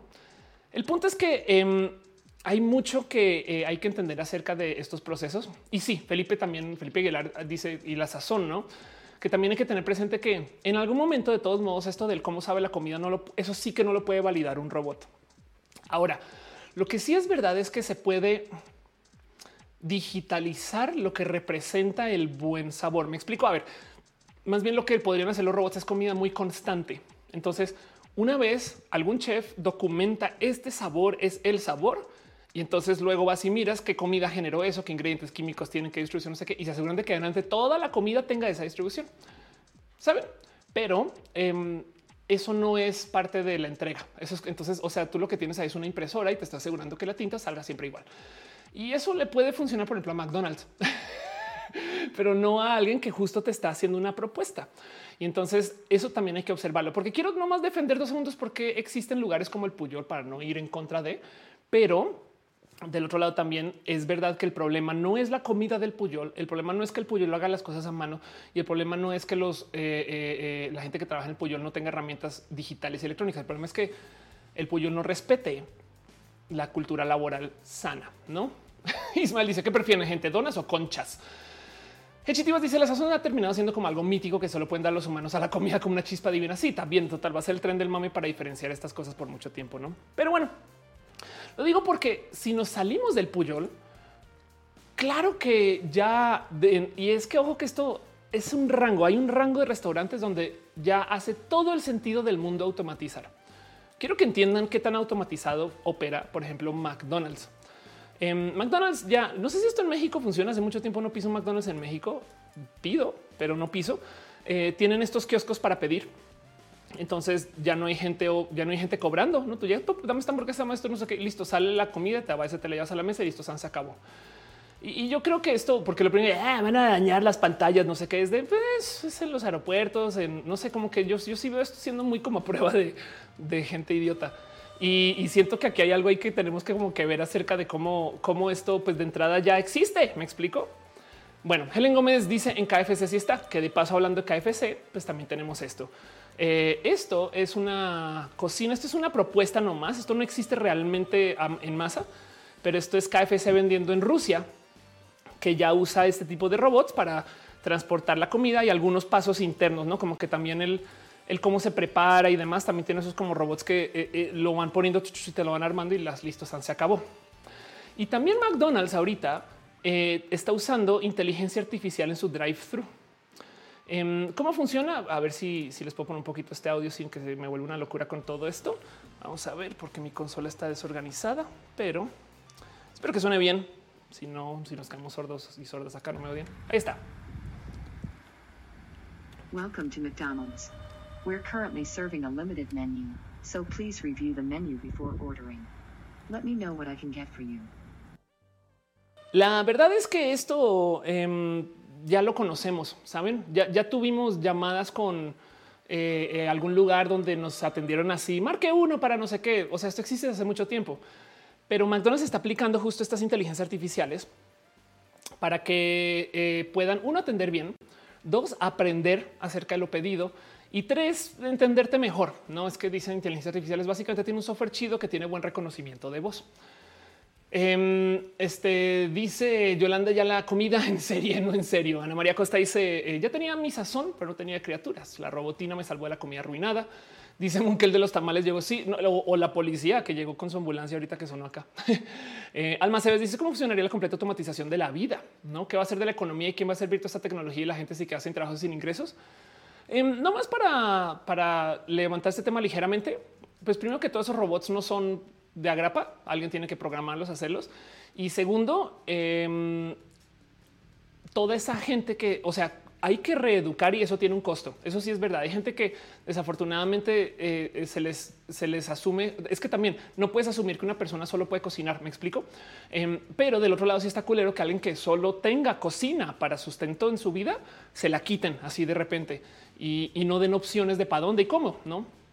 Pero tú creerías que una persona que le dan una solución intermedia, o sea, eh, que ahora su trabajo es supervisar y trabajar junto con el robot eso sería chido. La solución a futuro para la automatización es volverse la tecnología. Un gran ejemplo es lo que pasó con Waze. los Google Maps, Waze y todo eso que nos pasa en el Uber, en esencia reemplazan el conocimiento del taxista, que ahí donde lo ves, eso era una de las ofertas de la gente que trabajaba en este rubro. Yo me sé la ciudad. Es más, en Inglaterra famosamente se tenían que memorizar las calles, pero ahora que tenemos Waze y Google Maps y demás, nos vale gorro. Pero lo que sí nos pueden dar es este como conocimiento de, ok, voy a ignorar el Waze, me voy por acá y luego reconectamos que recalcule. Y entonces trabajan con la tecnología. Es un ejemplo muy chiquito, muy pequeño, porque el día de mañana llega el coche que reemplaza a la persona y se acabó todo ese pedo. ¿no? Pero bueno, Juan Cerca dice, contesta, desafortunadamente solamente poseo una boca y entonces no puedo, pero muchas gracias. Debería de poder contestar. Este eh, eh, ni modo, prefiero hablarles a ustedes que a quien sea que esté llamando ahorita. La rama del koala se suscribe. Muchas gracias, muchas gracias, Juan Delgadillo. Besitos. Em, también eh, Miguel Echesoria deja sus abrazos, su cariño y su amor. Y Silvia sí deja también su cariño. Caro, este está hosting. Muchas gracias, Caro. Torta de tamal verde, chirea. Gracias por su amor y su cariño. Twitchero. De verdad aprecio mucho esto. Gracias por ser parte del show. Pero bueno, em, dice David de Frese. Ay, pero los taxistas siempre te dicen por ahí no voy. Sí, total, ya sé, ya sé. Pero pues doy por dar un ejemplo. El punto es, y no más para no clavarnos mucho el tema de la automatización, porque sí es verdad, sí da miedo, pero la automatización se viene hablando desde hace ya más de 100 años. Digamos 100 años de automatizar y todavía encontramos cosas que hacer. ¿Me explico? O sea, em, la máquina de coser daba miedo de automatización porque la máquina de coser iba a eliminar a muchas personas y la verdad es que sí lo hizo. Pero ahora cuántas personas más están trabajando debido a que gracias a que existe la máquina de coser, la industria del textil es inmensa. Por, dar un ejemplo, no es que quiera ignorar el hecho que va a haber gente que vamos a tener que ayudar a recapacitar, reconectar, etc. Por supuesto, pero eh, no más hay que tener presente que tampoco es un digo a práctica culera sí sería decir un empleado te largas y te reemplazo con un robot y seguramente ha pasado mil veces. Entonces eso sí es verdad. Eso admito que eso es culero. HR es un taxi inteligente, entonces dirá, híjole, no voy por allá. Me desvalijan. Miguel Domínguez dicen que yo tuviera dos bocas, solo tengo un cerebro y no podría hablar en dos lugares. Eso también es posible. Eso es verdad. Pero bueno, a duras penas puedo con un roja. Michael Boria dice el ser humano siempre se reinventa. Lo importante no es solo trabajar con la tecnología, es buscar la manera de aprovecharla más. Sí, pero también hay que tener presente que hay gente que, no se les dio muchas opciones en la vida y se les dio un trabajo que, eh, eh, eh, que si se lo quitas, ah, no que no es una plática que hay que tener. Estoy de acuerdo con eso. Pero bueno, el punto es ahorita con el tema de todo esto que está pasando y estos grandes desarrollos de la tecnología. Claro que vienen robots y tecnología a la cocina. Y entonces quiero hablar de los cambios que vienen y les dejo a ustedes aquí su a su criterio Em, el cómo va a impactar esto a la industria. Saben, para bien, para mal, no sé, piensen ustedes. Y yo sé que mucha gente de paso ha trabajado en restaurantes, con restaurantes, cerca de restaurantes o con un cuate o cuata que trabaja en restaurantes. Yo sé, esto es gran parte, sobre todo en México. Em, pero quiero decirles de cosas que van a pasar que genuinamente puede que pongan o en duda o que ayuden mucho a esta industria. Y la primera es que, pues primero que todo está muy presente que y ya se sabe que comer en casa sigue siendo mejor como sea que lo vean, la comida casera siempre se va a ver mejor. Entonces, claro que es mejor que nos cocine la tía, la abuela, la mamá o ustedes, o, que ustedes le cocinen al tío, o que el tío les cocine, ustedes saben, o que usted le cocine a su novia, a su novio, o que, su novio les cocine a ustedes. Eso siempre va a ser mejor que ir a cualquier lugar, por sano que sea el lugar. Porque tienen full control de absolutamente todo. Y fíjense que la primera vez que yo vi esta estadística, lo primero que dije fue un no, es que cuando yo cocino en casa, yo le echo así, o sea, ya atascada total. Mientras que en un restaurante las dosis, dosis, o este, las porciones son más controladas, ¿no? Pero imagínense yo pensar, no, en un restaurante las porciones son controladas en casa no. Pero aún así, no más los ingredientes y el hecho de que se hayan tomado el tiempo de ir a comprarlos, aunque hay un buen de restaurantes que cuidan muy, muy, muy bien el de dónde vienen sus ingredientes em, y estas cosas. Entonces también hay que tenerlo presente, pero dejo eso ahí porque quiero hablar acerca de los cambios. Y hay una cosa que sí es verdad y esto, esto, esto es un cambio que pasó en nuestra generación y que no mucha gente todavía lo tiene presente. Pero es que toda esta tecnología ya está instalada en muchos lugares en el proceso de la cocina. Me explico. Desde que crece el, no sé, la espinaca hasta que nos la comemos en la mesa, hay un chingo de cosas que ya están automatizadas. Así sea el cómo la recogen, así sea el cómo la transportan, así sea el cómo la alimentan, así sea el cómo, no, hasta en cómo la cocinamos, que pasa por la Thermomix, no sé. Hay millones de cosas que ya, ya tienen tecnología encima, lo cual entonces quiere decir que ya reemplazaron a muchas personas. Entonces la comida ya es más barata por eso. O sea, la comida procesada, artificial, la comida que tiene automatización es más barata que la comida orgánica y no mucha gente lo tiene presente. Creemos que crecer nuestros propios jitomates es más barato que eh, traerlos del súper, ¿no? Y la verdad es que por esto las economías de escala y por esto del cómo se crecen en estos esquemas donde genuinamente se diseñan para ahorrar dinero, em, entonces claro que sale a luz que no hacer las cosas de modos orgánicos vale más, vale mucho, mucho, mucho más. El sistema de la industria de la comida hace que las cosas sean mucho más baratas. Así que el lujo, como en el Puyol, como en los coches, en los Bugatti, el lujo es que un ser humano haga las cosas. Y es que hace sentido. Si una cosa es yo yo pedí comida del McDonald's automática que me llegó a la casa y, hasta se envió en un coche automático. O sea, piensen eso. En fin. O yo me senté a preparar y se me senté a preparar. Gasté tiempo en ir al súper y eso es el súper que ya es, güey, ya te lo traen acá. Imagínense, crecí el jitomate, ¿no? Eh, eh, eh, y luego entonces me puse a prepararlo, lo hice y saben como que no más el tiempo invertido en eso pues tiene un costo. Y entonces en mucha gente lo tiene presente, pero como entonces em, lo que hacemos hoy es más barato de modos automatizados, es lo que se va a buscar. Y entonces yo sé que claramente es muy fácil saltar a decir si está mal que hagan comida procesada, está mal que eh, eh, tengamos estos sistemas eh, automatizados tal y tal, pero es que, no se les olvide que el otro motivo por el cual la comida de hoy es así, aparte de que pues responden a un proceso capitalista, que quieren ahorrar dinero, millones de cosas, el otro motivo por el cual la comida es así es porque somos muchas personas. Es que si abogáramos por, pero es que porque no lo hacemos como nuestros abuelos, ¿Saben cuándo nacieron? 1930, póngale. Quiere decir que en esa época había dos mil millones de seres humanos en la Tierra, más o menos ahí donde está la manita. Ahorita estamos por aquí, 7 mil millones de humanos en la Tierra. Si pudiéramos vivir como vivían nuestros abuelos, creciendo las cosas, tomándonos mil años para no sé qué, acabaríamos aún más rápido con el planeta, no más por el tema de, de, la cantidad de consumo de agua y de cosas que en última se optimizan para estos procesos de fábrica que pueden ser buenos o malos como los quieran ver, pero sí es verdad que también parte de esta optimización está para el, para un poder cumplir con la demanda que es inmensa. Saben? O sea, aparte del pedo es un es que güey, me piden 10 mil huevos y entonces qué hago? Pues nada, toca montar una fábrica para que salgan tantos huevos. Saben como que ese tipo de cosas. Hay que entender que eso también es una realidad. Dicen él, soy del 95, estoy chiquita. Yo soy del 82. Los me dice muchos restaurantes de comida su función más que preparar buenos alimentos es disminuir la rezaga y aumento las ganancias. Si la rezaga la puedes vender, pues la vendes. Ándale. Em, Dice Rosé, eh, Rosendo Luna, me recuerda el capítulo de Bob Esponja donde hace una hamburguesa y Neptuno hace mil. Ándale. Adela dice, ¿quieren comer orgánico y barato? Tome nota, usen su caca. Y estoy totalmente de acuerdo con ese pensar exacto. A ver, Happy, ¿se viste la polémica que se armó en Roma porque instalaron una máquina expendedora de pizza? Órales. Además en Roma. Caro dice, comida artesanal, verdura orgánica, comida fuego de leña, usualmente más barata, pero tenderá, eh, eh, tenderá a ser mucho más cara. Sí, y entonces por eso es que digo yo que hay un rango en particular donde la, automatización ya domina, por lo menos desde la presión económica, porque hay un rango, digamos que no quisiera decir abajo, pero hay un rango de, existencia económica que tristemente es un momento de la economía donde vale más el sistema automático que la obra, eh, perdón, que la mano de obra de una persona. Mejor dicho, hay ciertos productos o ciertas situaciones o ciertos lugares donde no vale la pena comprar un robot porque es más barato contratar un ser humano. Y entonces ahí yo todavía no sé dónde poner mi corazón con ese pensar.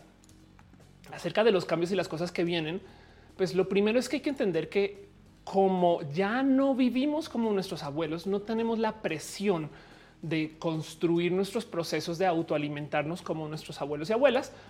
Entonces, digo, por si no lo sabían o por si no tienen presente, la generación de hoy cocina muy poquito. Esta es una estadística para, Estados Unidos, pero hace literal dos días estaba hablando con mi, mi señora madre, mi mamá, que se está en el chat, amo, y estaba eh, un poquito en shock, como preguntando, pero es verdad que tú no cocinas, no cocinas, sino no como que y, y tal persona no cocina, como que estamos así repasando quién no cocina es de sí, no, no se hace, no como que yo sé que hay mucha gente que sí cocina, pero como que estadísticamente hablando, saben, la gente ya no lo hace tanto y van más a los restaurantes, este, piden más y pues por esto es que por eso es que Uber Eats explota este tipo de cosas, no? Dice Uriel Montes ni hablar de que la comida natural además está en riesgo de volverse menos nutritiva por el calentamiento global. Exacto. A lo cual añado más que a riesgo de volverse ya es menos nutritiva por el calentamiento global, pero sí tienes toda la razón. Ana María Costa dice: Imagina, Irina, eh, el levantamiento de las máquinas por el abuso. En hora GR dice lo artesanal también se vende más cara por lo regular. Entonces consumimos la producción en masa total. Irina dice hoy no cuidan a sus empleados. Mañana quizás no le mantenimiento a sus robots. El día que les da alguna tuerca en la comida, el cliente van a seguir encontrando y dando pretextos. Pura avaricia. Totalmente de acuerdo.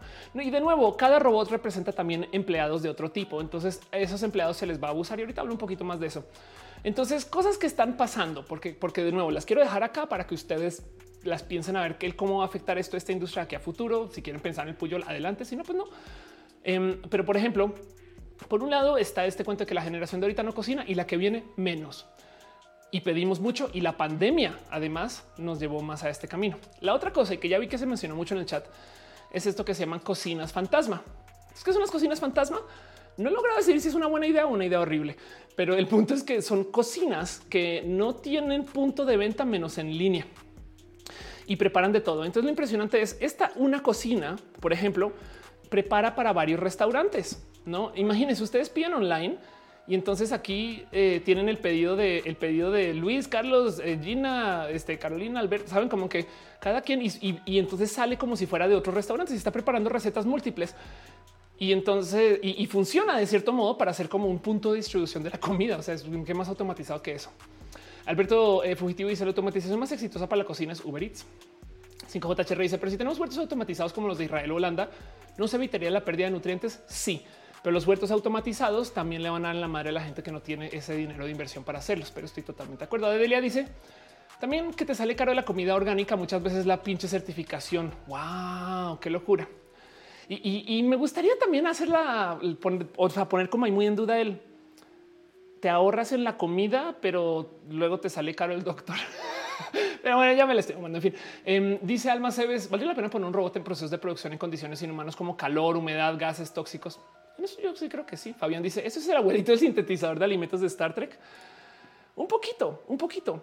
Pero bueno, entonces la otra cosa que está pasando, y esto sobre todo se aceleró en la pandemia, es que se crearon esos como centros de distribución que son multicocinas, que son cocinas fantasma porque eh, eh, no, o sea, están hechas solamente para instalarse acá, preparar y pum, se fue y se le entregó a la casa de alguien no necesariamente por la pandemia, pero definitivamente eh, por el hecho de que tenemos esta tecnología y cada vez es más fácil, sí se creó esta como cultura de ya no ir tanto al restaurante. De hecho, eso es el motivo por el cual Domino's Pizza le fue bien en la vida en los últimos 20 años y el cual Pizza Hut le fue re mal. Pizza Hut estaba diseñado para que tú vayas al restaurante en familia. En México no se aplicó tan así. Mientras que Dominos decidió jugársela porque casi que ni vayas. Pedimos y adiós. Y entonces eh, en eso, em, esta como, como tecnología, por así decirlo, este patrón de hacer cocinas fantasma ya viene desde hace mucho tiempo. A ver, que de repente nos digan en 30 minutos o menos. Güey, eso es una propuesta súper, súper estresante. Y en ese de, eh, reportaje que les estoy mostrando hablan de 15 minutos o menos, saben? Y es como de wow. Ángel Michael Boris dice esa cocina fantasma es una repetidora de antena. Ya que no puede llegar a un lugar, puede existir un punto medio de conexión. Exacto, un poco así. Alguien dice que le gusta Pizza Hut. Exacto. Bueno, la otra cosa que está pasando, y esto ya les eh, eh, eh percata a ustedes, o esto, esto ya, ya habla con lo con donde están ustedes, es que eh, los restaurantes, este es un patrón, los restaurantes están mudando a la casa de un modo u otro. Me explico. Para la gente que no sabe, les presento lo que es el gran chiste de este show de la Thermomix. Y digo este chiste de este show porque esto es esto sí es fenomenalmente impresionante que exista. La Thermomix es este gadget que está acá en el centro, em, que en esencia es, si quieren verlo, voy a decir algo horrible, una super turbo mega licuadora. La verdad es que es una máquina que agita, amasa, pica, raya, mezcla, muele y exprime. Em, y sus precios son múltiples. Por ahí vi que están, o sea, como que buscando así, top una que 1200 euros. Y yo, pero la verdad es que cómo funciona. En, esencia te prepara o te pre prepara, me explico, o sea, como que la deja casi lista y luego ustedes solamente tienen que ensamblar un chingo de comida, porque además para rematar da las instrucciones. Entonces tiene una cantidad ridícula de recetas. Y esto es un modo de automatización. Saben, hay millones de videos, hay millones de cosas que decir acerca de la Thermomix. Toda la gente que he visto que ha tocado una en su vida no hace más que decir milagros de esta cosa. Y en esencia, eh, eh, podemos hacernos muchas preguntas acerca de esto, porque sí, la sazón y demás, pero la Thermomix decide la sazón. güey. no me va, igual y tú luego le pones algo. Eh, dice Ángel, puede hacer tamales esa máquina.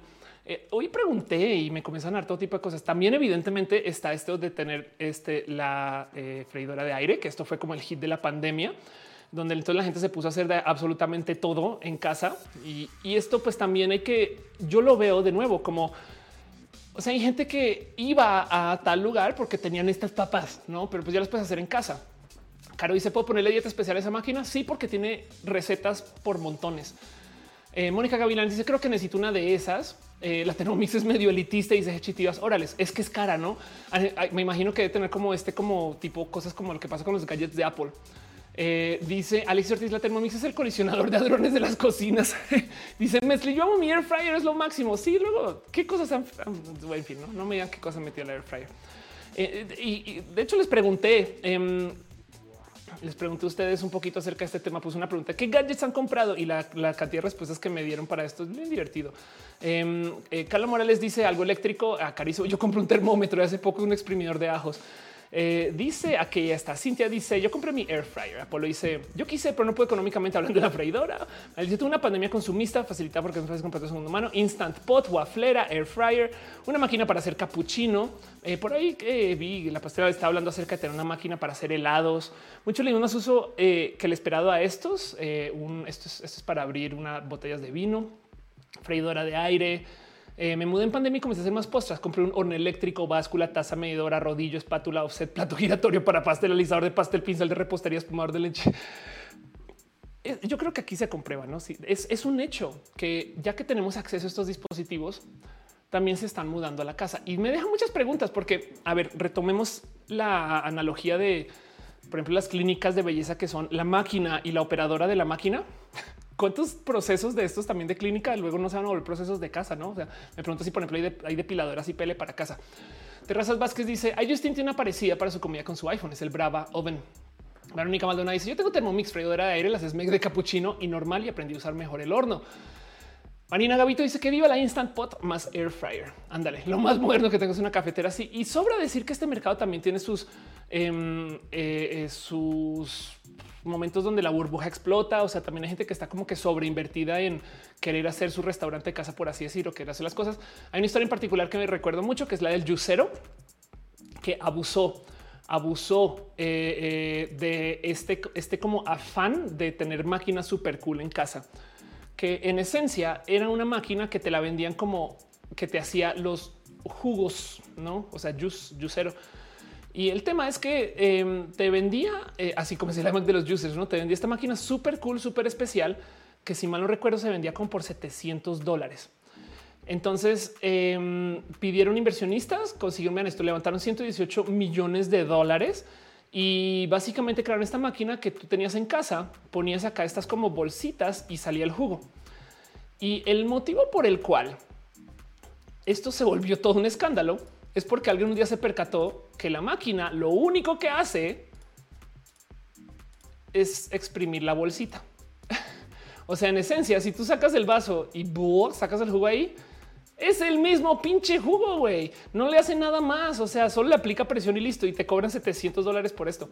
Em, eh, fue un robo total. O sea, como que explotó, no pero, pero es que le habló mucho esta como este como afán de, entrarle a este mercado, a esta super máquina super cool para casa. No, no, no es que esté diciendo que las otras sean falsas, solamente que un ya está a ese nivel, esa historia. Me explico como que ya, ya, eh, eh, eh, ya, ya, o sea, como algo me decía así, ya, hay juegos de azar y mujerzuelas en este campo de operación.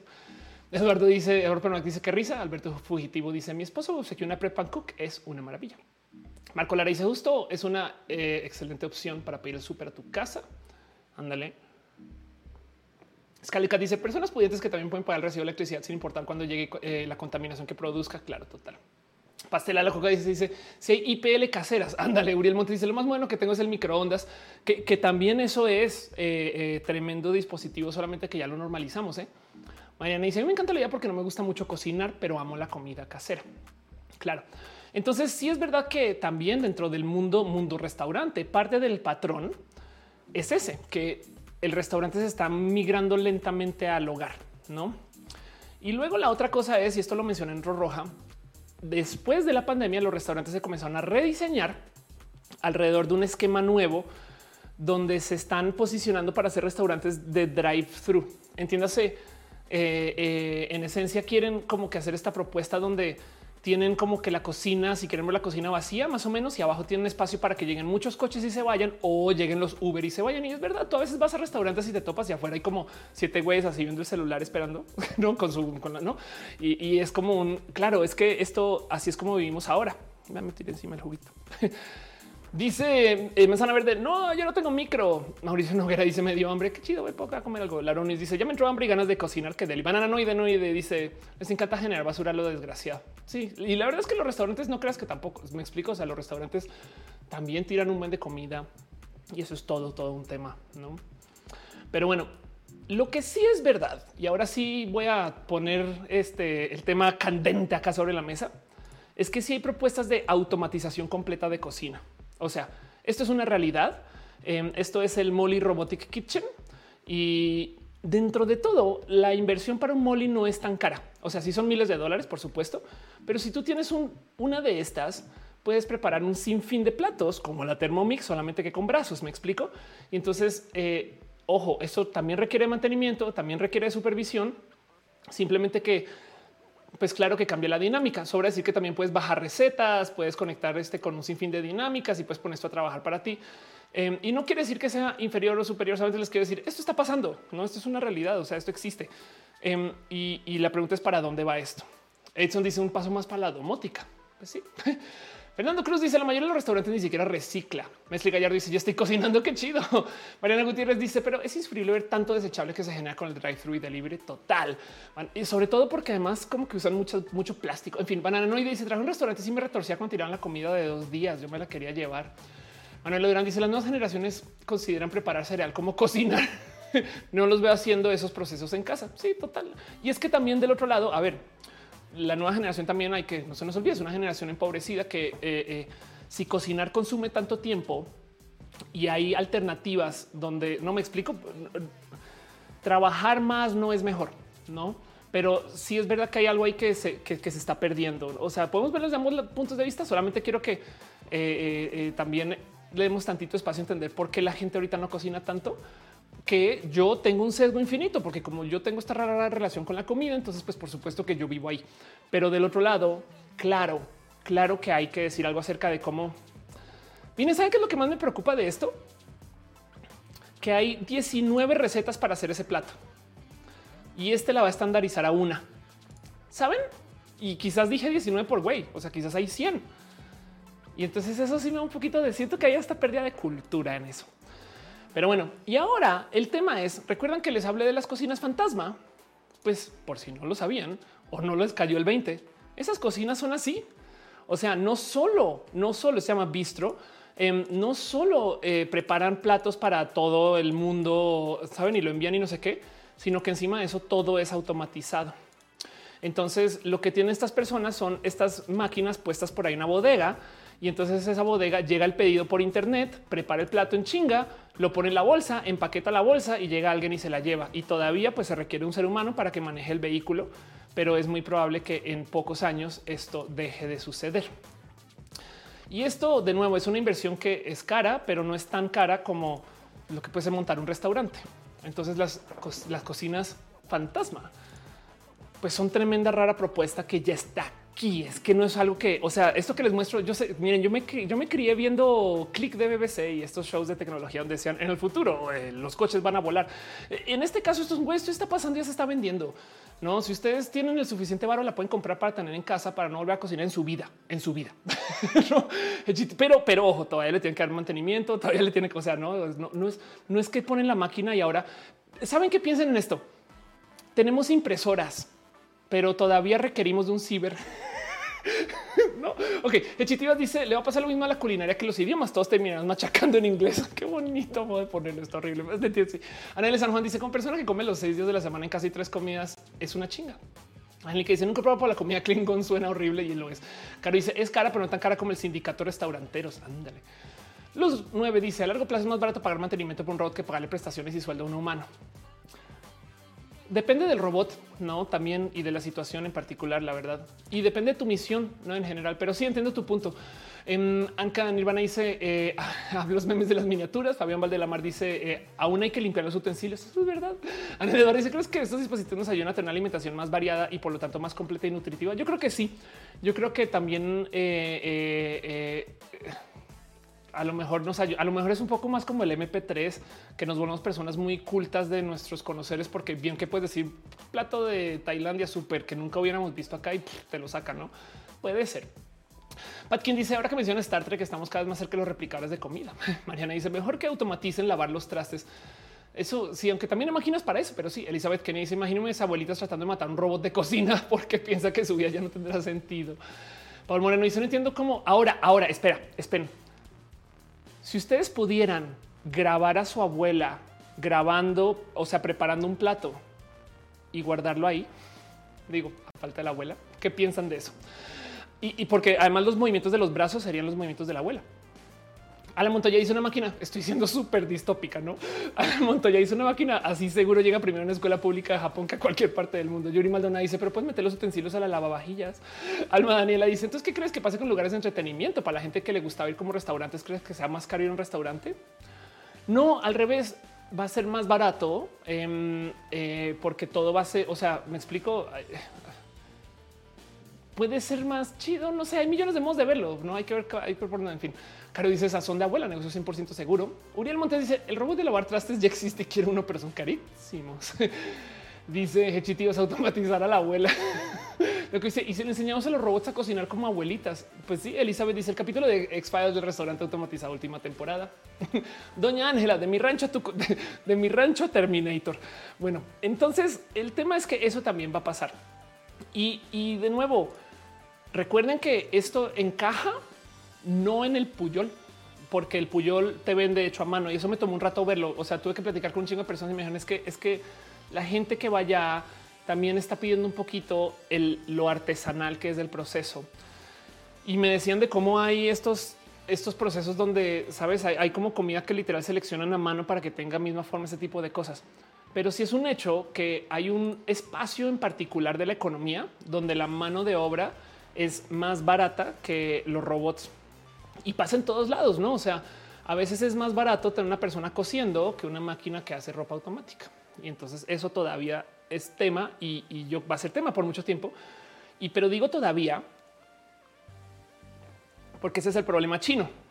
A medida que la economía crece, porque es buena, me explico. O que México se vuelve la super maquila de todo lo chido del mundo, no? Eso hace que la economía mexicana crezca y eso hace que la mano de obra mexicana sea más cara. En ese momento, entonces va a ser más barato robotizar. Y, es que esto es lo que está pasando en Estados Unidos. Estados Unidos lleva años hablando de cómo los inmigrantes les estamos robando trabajo a las personas en Estados Unidos. Todo ese cuento, no stealing our jobs, todo eso está, presente desde hace muchos ayeres. Mucha gente no sabe o no tiene muy presente que el motivo por el cual los estadounidenses están perdiendo trabajos es porque se están automatizando, es automatizando como nunca. O sea, lo que, lo que lleva sucediendo en las últimas décadas en Estados Unidos es que han puesto tantos robots a hacer cosas que hay un chingo de gente que perdió su trabajo. Y pues como no hay nadie a quien apuntar y señalar y decir, entonces lo que sea, ah, claro, son los mexicanos, son los chinos, son los europeos, o lo que sea, no, la gente son los inmigrantes. Pues em, cuando la verdad es que eh, la gran mayoría de, chambas de, o sea, lo que representa la gran mayoría de pérdidas de chambas en Estados Unidos es la automatización. ¿Por qué? No necesariamente porque existen los robots, sino porque los robots se volvieron más baratos que la mano de obra a precio estadounidense. Entonces, si la economía mexicana crece, que es un hecho, es la idea, no llegará un momento donde esto también va a pasar. Saben, es un hecho. Y, no puedes tú entonces decir, entonces la mantenemos aquí su super precio bajo y mal y mal llevada para que nunca nos reemplazan, como que tampoco. Simplemente es un esto va a pasar y se los dejo ahí porque hay que observarlo, no hay que saberlo. O sea, yo no, quiero juzgar, quiero solamente comentar. Dice Isaac, y si el brazote bot se llena de cochambre, ¿cómo le limpian los brazotes? ¿Será que se rasca? Javier Cruz dice, en un año se recupera la inversión de un robot en México en casi siete años. Dice que ni se mejor con robot que maquille. No es mala idea, ¿eh? Emanuel Ariza dice Postgres de la abuela. Javier Cruz dice en Estados Unidos un año se recupera la inversión de un robot en México de 5 a 7 años. Depende del robot, depende de la situación, pero entiendo tu punto. Fabián Mal de Mar dice le tenemos más tolerancia a los robots que a los humanos. Eh, es una buena pregunta. Digo, no, no, a ver, es que estoy pensando que hay gente que es muy agresiva con la tecnología a veces, no tipo ah, pinche tele, no y ese tipo de cosas. Pero bueno, Eddie Anything dice en Wally hay un robot que maquilla. Scarlett Cat dice recuerdos bélicos con la máquina o ver vienen a mi mente. Carlos, como dice inmigrantes artificiales, dices. Bien, ahí Olmos dice mi profesor de administración de operaciones nos contó sorprendida que estuvo cuando trabajó en Primark McDonald's de mi ciudad y lo rápido que se podían sacar la comida. Ahora si viera esto, ándale. Verónica Maldonado dice hoy día incluso muchos restaurantes y chefs reconocidos usan por ejemplo la Thermomix, como por ejemplo Paulina Bascal, te ayuda a los tiempos, consumes menos gas, haces muchos menos, muchos, muchos productos propios, leche, almendras, yogur, pan. Sí, total, exacto. Eh, eh, como que esto de nuevo es un, esto va a pasar. O sea, esto, esto es inevitable, ya existe, ya se está adoptando y, es un cuándo, no un si va, si va a suceder, no? Entonces, por eso, de nuevo, como todo en este show, yo quiero solamente observarlo y que, y que veamos a ver cómo que qué va a pasar. Pero de nuevo, para volver al tema del Puyol, el problema no es si el Puyol contrata humanos para eso, es cómo trata a las personas. Y lo digo porque ténganlo por seguro que a los robots se les va a abusar. No necesariamente a los robots. O sea, vean ya como en el mundo de los videojuegos hay todo tipo de problemas por cómo se le tratan a las personas que hacen los videojuegos, ¿no? Los creadores de videojuegos están agotados y desesperados por el cambio porque se les abusa. O sea, van a pasar de abusar a, los y las empleadas, no que están ahí corriendo por la escoba, a abusar a los y las ingenieras de sistemas, no? como que por donde que lo vean, ahí es el, ahí está el problema. Em, y, sí, como decía Irina, avaricia por todos lados. Eso es la raíz y eso también hay que observarlo, porque em, esto, esto definitivamente eh, eh, es, es, un tema que vamos a tener que vivir. O sea, es que esto, esto ya, viene. William dice los robots se humanizan y nosotros nos robotizamos. Esa frase queda mortalizadamente claro el roja pasado. Ángel Marco Boria dice ahora hay que hacer sindicatos de robots. Pues de muchos modos ya hay, pero sí, pues la verdad es que eh, hay que cuidarlos, no? A fin de cuentas. Em, pero bueno, me tomo segundos para dar las gracias a Ángel Michael Boria, quien deja un abrazo financiero. Eh, y dice el ser humano siempre se reinventa hablando de la automatización. Lo importante ha sido trabajar con la tecnología. Eso es verdad. Torta de Malverde deja unos chillos. Muchas gracias. Gracias por ser parte de esto y sus abrazos y sus cariños financieros. En Bananoide Noide dice: Es así como los robots van a revelarse. Alguien les va a programar para defender a los programadores. Mariana dice: Yo era diseñador gráfico. Chantal Moreno dice: Nueva fan, gracias por pasar por acá. Uriel Montes dice: Los robots humanizan. Claro, y nosotros nos volvemos robots. Efraín Marín dice: ¿Crees que se llegan a inventar algún día los robots con pensamientos y sentimientos propios? Ah, hace nada respondí esto en Twitter que si los robots pueden amar. Vamos a buscar eso rápido porque, porque fue una pregunta muy bonita. Eh, eh, vamos a ver, solamente of course robótico con eso aparece, porque la pregunta es muy válida, no? El tema de eh, em, de qué va a ser el tema de los sentimientos con los robots.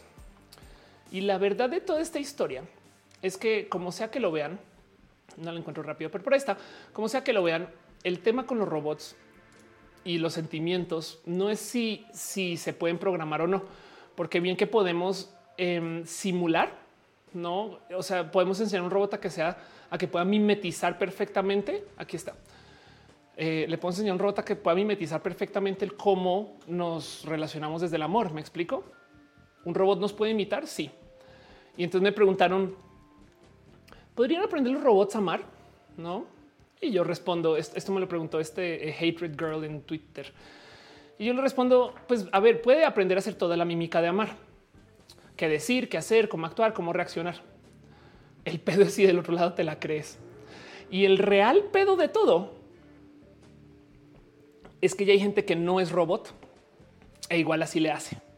Hay gente que no ama pero sabe actuar a mar. Y como dice Arturo Moreno, Westworld. Exacto. Wendy Giselle dice qué onda. Gracias por estar por acá. Eh, Becky Santo dice una amiga tiene un restaurante y todos sus insumos los compra directo de productores locales. Por lo mismo, la carta cambia cuatro veces al año con platillos de temporada. A muchos les cuesta entender. Ándale.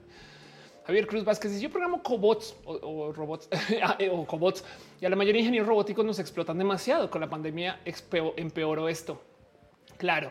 Samacos dice porque todos sabemos querer, pero poco sabemos amar.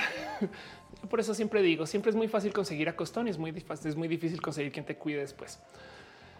De nuevo, para volver al tema de la automatización y lo que está pasando y el patrón, que no se les olvide que ahorita estamos hablando del restaurante y del punto de entrega de la comida, pero del otro lado también hay procesos de automatización que se están dando. O sea, no solo en la cocina robotizada, esta es la tecnología de granjas verticales, donde en esencia tú creces las plantas con control total de luz, consumo de CO2, nutrientes, Em, y esto ya existe, esto ya se están construyendo un buen de lugares y, es, y además le va a dar en la madre a la logística, a la agricultura, porque primero que todo, a ver, nomás veamos esto por eh, eh, área. Saben como que eh, qué espacio consume esto. Imagínense esto desplegado, saben, puesto en, en, ¿no? en un terreno plano. ¿cuánto, cuánto, ¿Cuánto va a consumir eso de tierra, agua? Saben, transporte en vez de ponerlo nomás ahí, no así apiladito. Y el hecho de que se pueda transportar, poner y mover implica que como esto tiene usa luz artificial, todo funciona en la ciudad. Entonces, en esencia, podríamos migrar la agricultura a la ciudad. Y esto, esto es una propuesta que yo honestamente sí veo cambiar un poquito nuestra sociedad. Saben el hecho de que el hecho de que podamos tener una granja vertical, un súper enfrente de la granja vertical o un restaurante al lado de la granja vertical y además el restaurante es un restaurante fantasma. Entonces imagínense, tenemos una granja vertical, salen los ingredientes, se prepara la comida y nos llega a la casa y, todo eso fue automatizado. de wow, no hay algo ahí. Gustavo Rocha dice son fabulosos los cultivos hidropónicos. Además, Hechitivas dice como cierta ministra colombiana que dijo antes de la pandemia que un ingeniero de sistema solar necesario dos horas al día en una empresa. Hágame el favor. Dice Luz, una giga farm. Tori dice entre las neurodivergencias puede parecer que no saben expresar afecto, pero solo son diferentes expresiones. Eso es verdad. Edian dice: Si hay humanos que son incapaces de amar, podría existir un robot que aprenda a amar. Omar Osvaldo dice: Parques industriales a las afueras de las ciudades para cultivar. Eduardo Permac dice: eh, eh, Este qué manera, qué bonita manera de verlo. Y estás hablando de como lo que puso Scarlett Cat. Em, dice Osvar, eh, pero Omar Osvaldo, parques industriales a las afueras de ciudades para cultivar. Y te leo. Ya López dice: Philips está apostando mucho con sus LED. Anda y dice NN se echa, se llegar. Hizo un robot ama más que un humano. Bueno, sí te puedo decir que sé de gente que ama más a sus dispositivos electrónicos que a quien le rodea. O sea, que dejaría caer a su hermana en las escaleras, pero no a su celular. Si JHR dice eso puede ayudar a conservar más áreas verdes vírgenes afuera de la ciudad. De acuerdo, pero va a haber gente que se va a ver muy afectada porque esto es, o sea, tiene una presión capitalista, no? Pero sí, exacto. No piensan en eso y, y de nuevo no quiero, no quiero súper dejarles acá esta visión horrible de las cosas se van a dañar, esto se va a romper, el futuro va a ser horrible y se van a reemplazar y, los restaurantes van a ser todos robotizados. Pero sí quiero que consideren esto. Ya había hablado en un roja de cómo en potencia el cine se puede escribir solo con inteligencia artificial, grabar y editar solo con inteligencia artificiales, distribuir solo vía el Internet y el cine en sí es automatizado ya. O sea, si ustedes van tipo Cinepolis, estas cosas, hay unos que operan por su propia cuenta, que el proyector se prende y pone lo que sea que baja vía satélite y a veces abre y cierra las puertas de modo automático con, la hora. no digo, igual se pueden abrir antes y después, pero pues eh, como que tipo de la hora de entrar, se abre la puerta y ya puedes entrar. Y lo único que le queda al ser humano es llevarle la comida a alguien. Eso en el cine, pero ahora también tenemos esta tecnología donde la comida se puede crecer en granjas verticales y se puede cocinar de modos automatizados en estas fábricas de comida y luego se puede distribuir con un coche automatizado y nos llega a la casa. Piensen en eso. Qué locura la cantidad de cosas que van a quedar en manos de, estos robots. Godines versus machines coming soon. Sí. Y que no se les olvide también que si su trabajo como eh, eh, empleado o empleada es seguir una metodología, eh, es aplicar una técnica es repetir un sistema, seguir un set de reglas así al pie de la letra. En esencia, su trabajo ya fue automatizado, no más que nos han dado cuenta. Siempre también tengan eso presente. Para bien o para mal, hay cosas donde honestamente, aunque haya sido automatizado, es lo que queremos, porque queremos liberar este, nuestros procesos mentales para desarrollar sobre eso. No también es que hay que entender que la automatización no es necesariamente malvada, solamente que si ya su trabajo fue automatizado, entonces esto implica que deberíamos tener tiempo para hacer otras cosas. Y si no tenemos, hay algo que hablar ahí, no? Y desafortunadamente, muchas veces algo que hablar es, culpa de algún jefe explotador, no? También, ¿eh? Pero bueno, Elizabeth dice: Creo que un robot se le programaría para amar nuestro ego. Chitido dice: El problema con el amor, los robots es que necesitaría cuantificar el amor. Sí, exacto. tienen que aprender por observar que de paso es lo que hacemos. Ayeli Guajardo dice la pregunta es cuándo nos mandan el espacio con las tecnologías como Wall y señor Patata dice de que hablan de eh, la comida automática. Rod González dice crees que nosotros vamos a ser los robots de civilizaciones pasadas. Así que llegaremos a crear un sistema autosuficiente y autorreplicable que cree sus, propios robots. Yo también vi Battlestar Galactica y sí creo que es posible que nosotros somos robots de una generación anterior que de hecho hasta nos procreamos.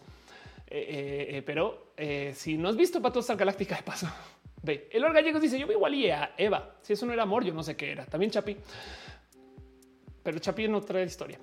Aún alguna fanfic, igual y Chapi, igual y Eva se conocen. Arely Ortiz dice: ¿Qué haré con el tiempo libre que tendré después de la automatización? ¿Qué conflicto existencial viene? Pensemos en esto. Si me voy a voy a hablar súper mal de la gente que trabaja en diseño, no me odien, solo es un ejemplo. No es que esté diciendo que los diseñadores y los diseñadores sean esto, pero imagínense que si su trabajo como diseñador es hacer logos, ya sé, horrible. Dije algo que no se debería decir y entonces aparece un generador de logos. Su trabajo creativo ya no es hacer algo desde ceros, sino simplemente generar como 30, elegir 10, mostrárselos al cliente. El cliente quiere estos dos y entonces luego pulir esos dos y se acabó y salió. Dije logos, bien que puede haber dicho carteras, bien que puede haber dicho eh, hay generadores de propuestas de muebles para casa. Saben, así funciona la creatividad hoy. En esencia, ya no estás haciendo uso de tu creatividad, sino estás dejando que la computadora escupa opciones y luego tú seleccionas una y pules los bordes.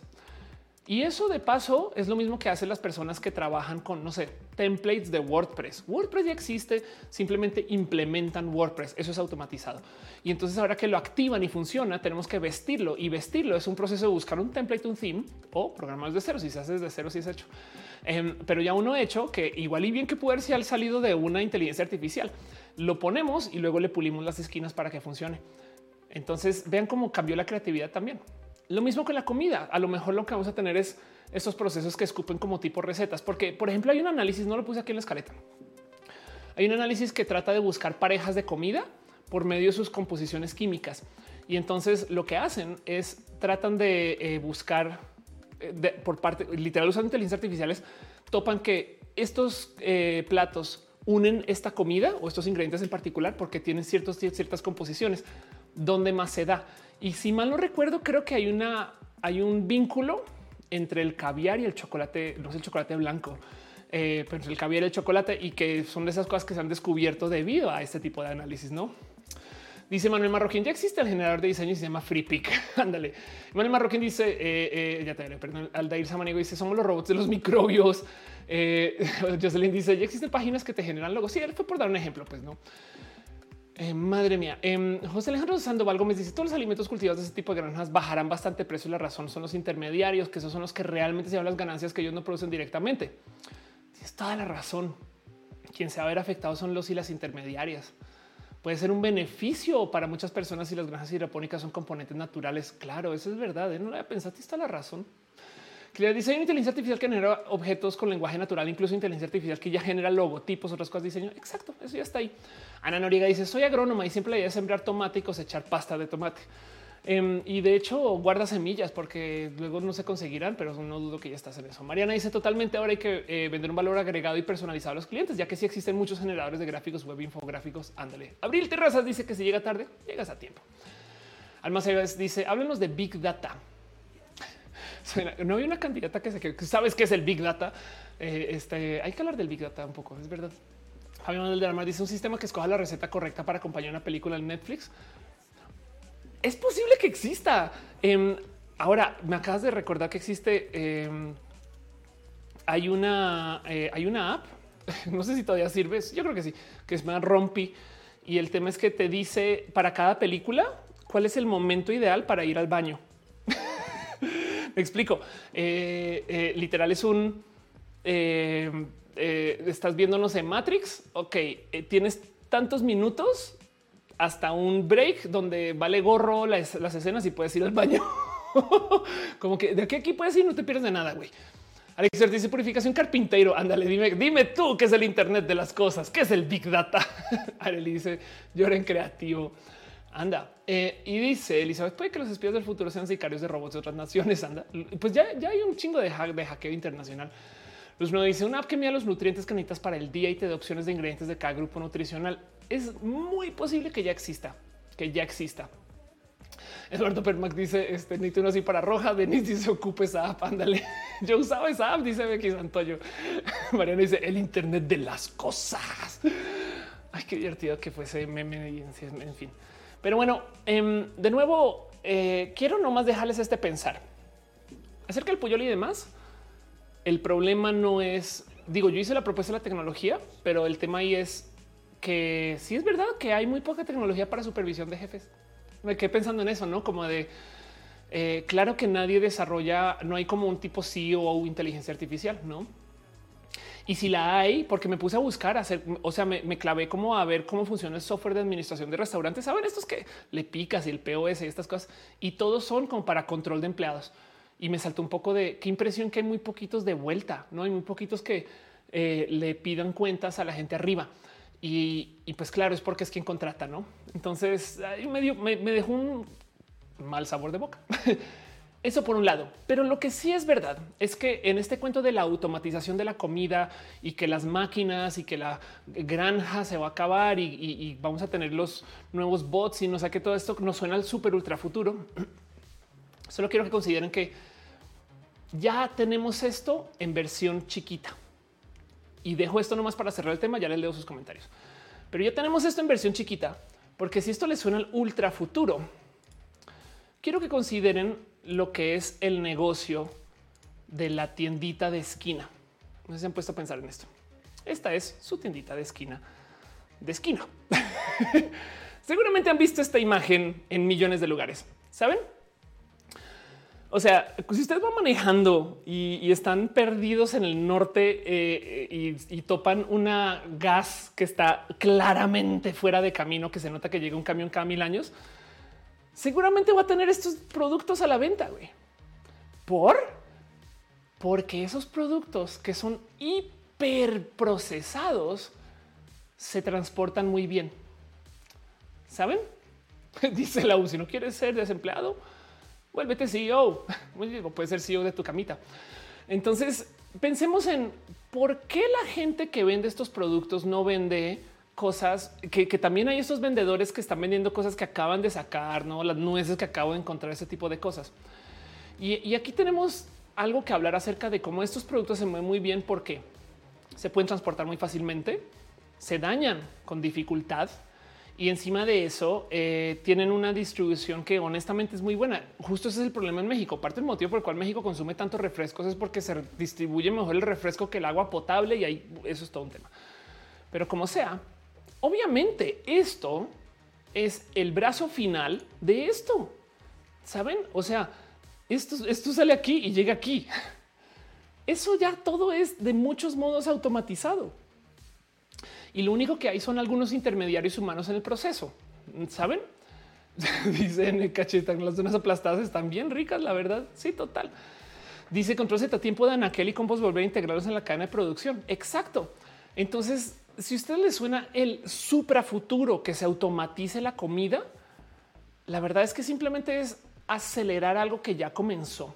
No cinco de se mataron las donitas ya comemos comida que viene un proceso casi que automático, que tiene mucha fábrica encima y que además eh, eh, lo único que se está haciendo ahora es acercar esto a, como el consumo un poquito más como, no quiero decir gourmet, pero un poco más como de a granel, ¿saben? Porque honestamente, si yo no sé cuántas, cuánta, cuánta comida de esta marca se consume en México, pero si nos tomáramos una medida, esto, esto seguramente se consume más que lo que se consume en restaurantes. No me sorprendería en lo más mínimo. No sé, la verdad, honestamente no sé. Pero les dejo ese pensar. No dice Alma ves vean ex máquina. Rod Gonzalo dice aparte tardan en caducar meses. Total. Eh, y dice Jesús López, la industria alimentaria está súper automatizada. Ángel Eduardo Cabrera Durán dice idea futurista, youtubers que preparan recetas en vivo y tu robot chef lo prepare a la vez. Wow, no es mala idea. Em, dice, y además que los youtubers solamente se graban, ¿no? Señor Patata dice, tengo una duda existencial que no me deja dormir. ¿El Rayo McQueen tiene seguro de carro o seguro de vida? es una pregunta. Eh, dice la OM que estamos hablando de la panificadora más grande del mundo y me rehuso a leer su nombre de marca, aunque ya la mostré porque me chocan. Yo, pero sí, eh, impresionante. Jocelyn dice: Terminamos enfermos por comer comida automatizada por no saber con qué se hace. Ya, eso ya pasa. Anaí Dolguín dice: No sé de qué hablamos, pero me entró el monchis. Ve, pide, pide hasta gusto. a mí no me olvida una vez que alguien me describió el celular. Me dijo, me decía, y yo lo repetía camiones de veces, pero esta persona me decía: El celular es un dispositivo tan mágico que es una barrita de vidrio que si tú acaricias, llega comida a tu casa. Calamida le gusta comer. Muchas gracias. Ahorita la mitad durante el show se apagó la segunda cámara con tanto y que la farolié. Afortunadamente no se cayó en el tripié, entonces solamente estoy usando una cámara ahorita, pero qué bueno que sobrevivió este show. Space Monkey, vengo llegando de que me perdí nada más el tema principal. Vamos a hablar de otras cosas y seguimos acá. Ya vamos hablando casi dos horas. Jonathan Alexander dice aprender a cocinar se ha dicho o a comprar una Thermomix que cocina por ti. Luz 9 dice es como el genio de la lámpara. Baranoide no y dice los nuevos conciertos post pandemia donde llegan carros es como un concierto normal para el mundo de cars. Ah, Oigan, ¿saben qué me sorprende el tema de coches? Ya voy a cerrar el tema y, con este comentario tiene que ver, pero no me deja de sorprender que cuando la gente habla de los coches, eh, despersonaliza a él o la cochista, como que de repente dice, ay, llegó un Hyundai y es como de, no, llegó una persona en un Hyundai, no, me chocó un Civic, no, y es como, no te chocó un Civic, te chocó alguien en el Civic. Pero bueno, en fin. Mon dice, ¿saben que los panes de bimbo no se dañan? Comprobado 100% con un experimento que hice. Eh, eh, pues es la idea, a fin de cuentas. Ese es el punto. Que, que, si ustedes creen que la automatización de la cocina es el ultrafuturo, es, es simplemente traer a nivel de casa y a nivel de calle, algo que ya consumimos, que también ya está a nivel de calle. O sea, Oxo, si, si definimos a Oxo como un restaurante, un restaurante inmenso. Armonismo dice el smartphone una palabra mensajera de hoy. O sea, Alejandro dato es impresionante, una semilla de jitomate en una charola de dos por dos eh, cuadrados en los cultivos te da una a tres toneladas de jitomate.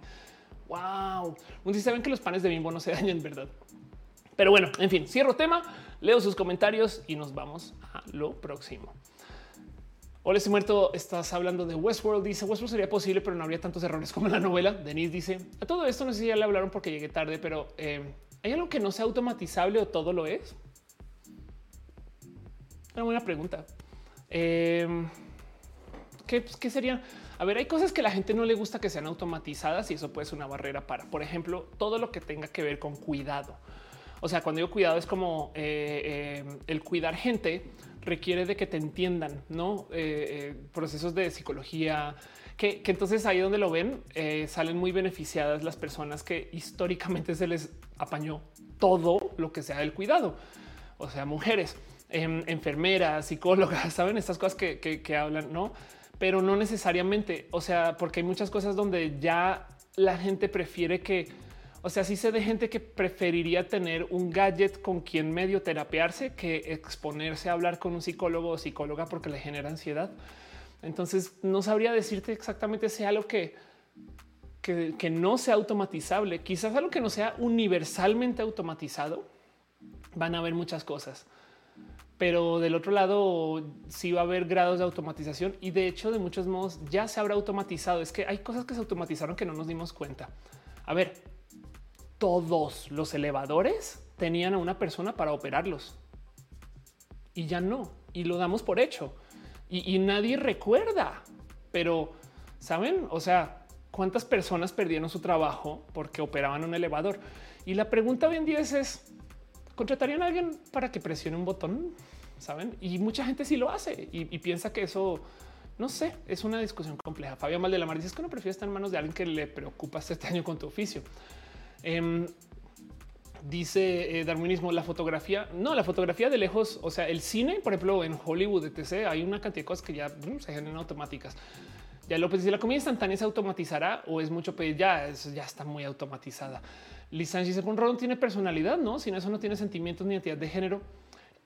Lo que pasa es que pueden aprender. O sea, si, si tú le das a un robot la capacidad de observar gente haciendo performatividad de género, aprenderá performatividad de género. O Beto Rocco dice la gente tenía miedo cuando se automatizaron los elevadores. Ándale, yo automatizo mi móvil y es una maravilla. Yo, por ejemplo, ya tengo muchas eh, respuestas de correo electrónico automatizadas. O también ya cuando escribes en Google, literal es tres palabras tab, tres palabras tab, tres palabras tab y Google ya está escribiendo mis correos por mí. Becky Santo dice los estacionamientos. Extraño saludar a la persona que me cobraba el salir. Las operadoras de teléfono, eso es verdad. Los carteros ya son emails. Eh, las señoras de los boletos del metro innecesarios, pero hay sindicato. El cine, ¿en qué año morirá? Yo creo que falta mucho porque la experiencia de la pantalla grande es muy cara. O sea, hay gente que tiene pantallotas en casa, pero que eh, la experiencia del cine todavía es única a comparación de la casa. Rojabots confirmados, dice la pastela. Yo, eh, si tuviera más tiempo, me encantaría jugar con un roja este eh, sintetizado, pero eso quizás a futuro, el próximo año, quizás los viene, viene. Claro, los viene, viene. Además, lo impresionante de la tecnología que automatizó a los viene, viene es que eh, es de gobierno, no? Que, o sea, no es queja, pues, y o, tampoco es celebración. Em, simplemente que me sorprende que el, todo el dinero de los viene viene ahora queda en manos de gobierno porque pues es quien opera los, las máquinas, no? Eh, Isaac dice por sí que un recurso retórico. Las personas utilizan el modelo del autor para economizar el lenguaje y transmitir su idea en lugar de decir me chocó. Eh, aclaro. Sí, total. Sí, tienes toda la razón. Sí. Gmail también es automatizado. Dice Moon. Alma Service dice Black Mirror podría sacar un capítulo de Thermomix. Dan Tavernier dice tal vez evolucione el cine a realidad virtual. Puede ser. Fausto Ceturino estoy preguntándole al doctor Gallet por qué me siento mareado. Doctor Gallet, cáncer de equilibrio. Psicoteche dice el turismo podría ser no tan automatizado. Eso es verdad la industria del turismo, aunque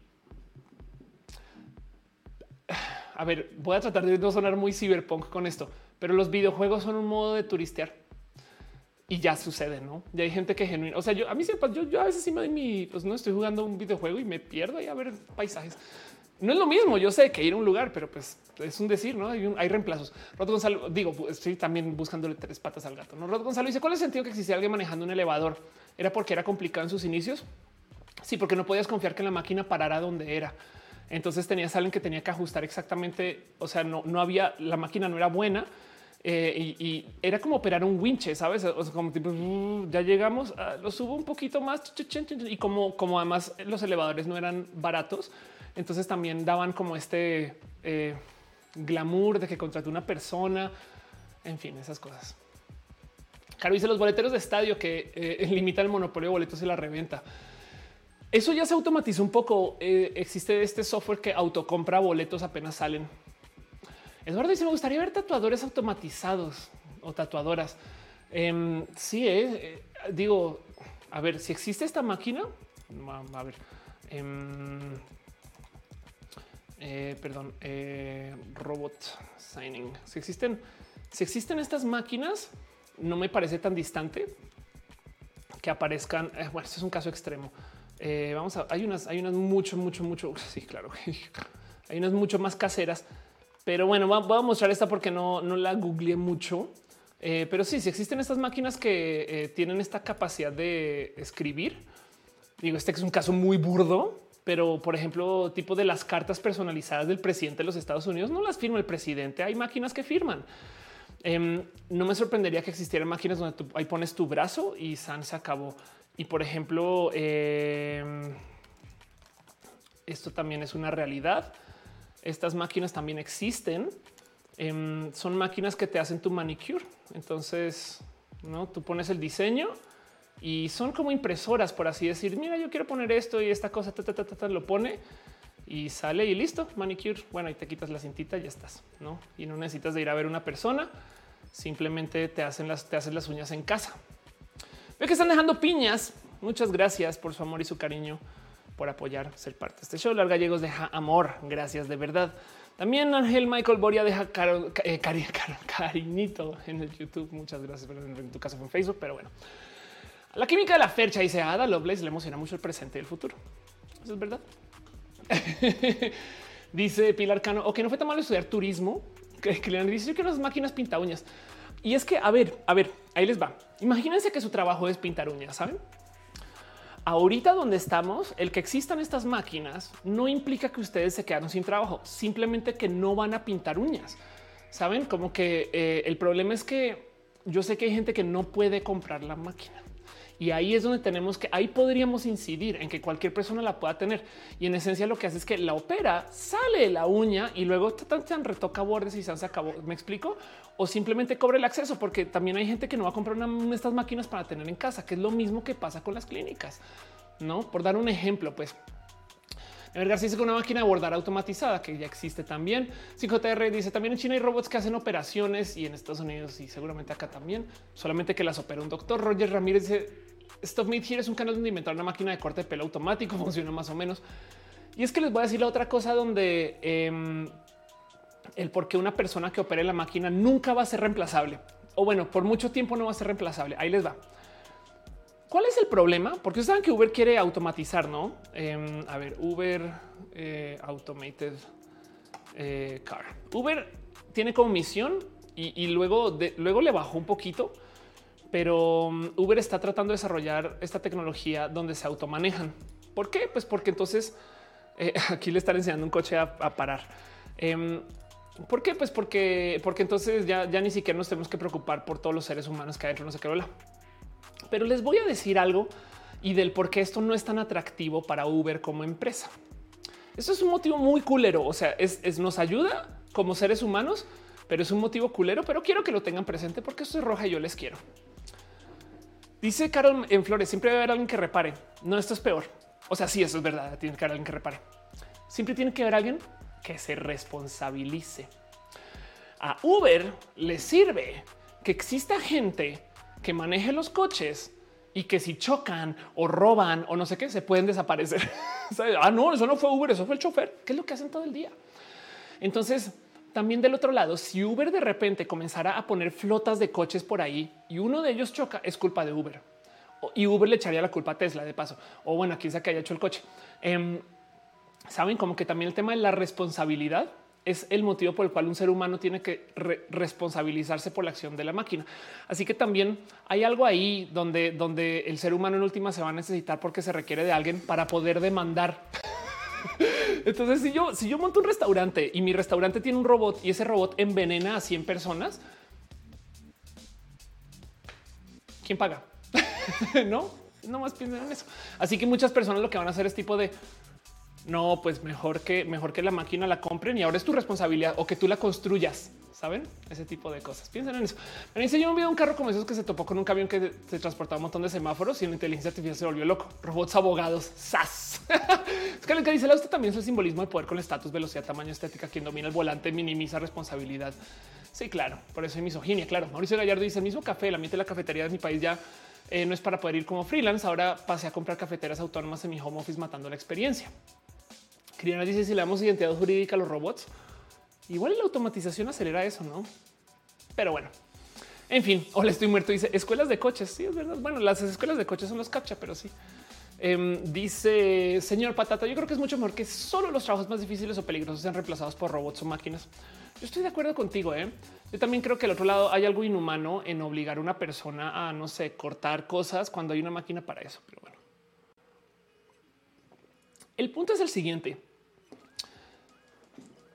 asumir que la gente se va a quedar sin trabajo y que no puede hacer más, tiene un dejo, un tufo, un, aire de, también mal pensar. Es como de ah, esa persona solo sirve para coser botones.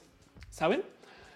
El problema es que hay gente que solamente puede coser botones porque no hay más trabajos disponibles. Y, ahí tenemos que observar eso. Así que del otro lado, si quieren ponerle, pues, o sea, si quieren hacerse, eh, eh, no sé si, o chaquetas mentales, o si quieren verlo desde un punto de vista, una luz bonita, ahí verán ustedes, con la automatización van a venir inmensas presiones para educar y reeducar gente. Y eso va a ser toda una industria. Entonces, igual, y su llamado, en vez de ser hacer lo que están haciendo, es educar a gente para que tengan herramientas para que se puedan conectar con las nuevas tecnologías. Por dar una idea, ¿me explico? Pero bueno, dice Octavio, como el libro en dónde está mi queso. Como yo robot, dice a M. Flores. Alma Sabes dice: Cuando descubrí mi coche, prende una luz en la noche por un rato. Cuando lo cierro y me alejo, me conmovió. Nunca nadie me había cuidado tanto. Genial que ideó eso. Aurelias dice: Yo no me pierdo la fe en que no vaya el sistema. claro. Eh, la, eh, dice quién tiene la culpa, el auto, la empresa, el auto, la empresa, el servicio. Es una buena pregunta. El programador que programó, la persona que no hizo el update. O sea, el tema legal de aquí en dónde caen las culpas cuando coche un choque autónomo es compleja. Scalica dice en relaciones con maquinarias también existen réplicas de roles de género. Claro, eso es verdad. Tienes toda la razón. En fin, esto es un tema bien complejo, pero quería para cerrar todo atarlo con el cómo esto para mí comenzó con este relato del Puyol que si bien el Puyol no es el motivo del cual quería hablar acerca de las como tecnologías que vienen, em, definitivamente sí me queda presente que eh, estas historias tienen un algo que, que si se automatizan algunos procesos, tampoco tendrían que estar maltratando a gente para estas cosas. Saben? Claro, sobra decir que de nuevo, si no les compran una escoba, menos les van a comprar un robot. no lo vuelvo a decir pero, pero a ver si lo vuelvo a encontrar aquí. Eh, eh, el, que tuvimos que correr. Eh, a mí tocó parte del ceviche. Mis tareas fueron montar el ceviche. Hacían aquí está.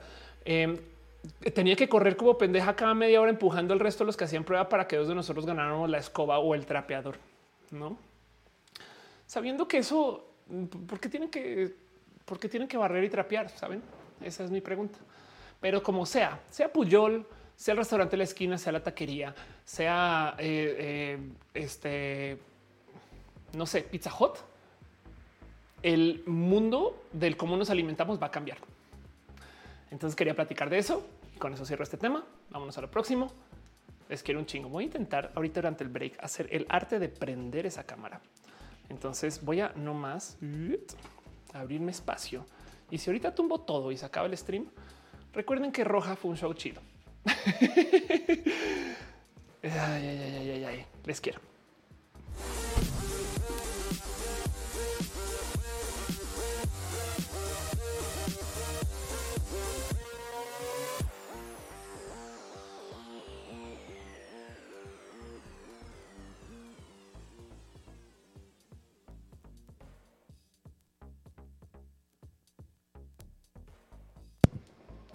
Hola. Creo que mi señora cámara lo que no tiene es pila. Pero bueno, eso me pasa por mover las cosas. ¿De qué hablo, Ofelia? Em, tengo una segunda cámara que no sé si va a funcionar, pero es esta. Hola. Pero está bajita sin pila porque alguien no la conectó. Entonces, sean ustedes bienvenidos al gran desmadre de Ofelia, donde las cosas suceden como suceden. Pero bueno, a veces en este show pasan cosas. Em, la cámara se reveló, dice más veces. A veces en este show pasan cosas, a veces no las pasan, a veces en la semana pasan cosas y yo las documento. Cuando eso sucede, me tomo el tiempo de vamos a aprovechar la cámara hasta que se le acabe la pila. Cuando eso sucede, yo me tomo el tiempo de nomás hacer una nota mental de las cosas que suceden en la semana y con eso les traigo a ustedes esta sección que se llama abrazos distantes sin contacto por la salubridad, donde eh, literal nomás quiero que sepan que eh, es un pequeño resumen, un pequeño repaso. No pasa más. Vean, vean, que no más quiero que vean esto. Ya.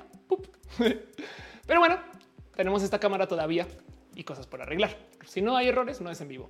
Bruno dice: Yo quise un mundo sin pobreza gracias a la tecnología compartida. Pues nos ha ayudado un tanto. ¿eh?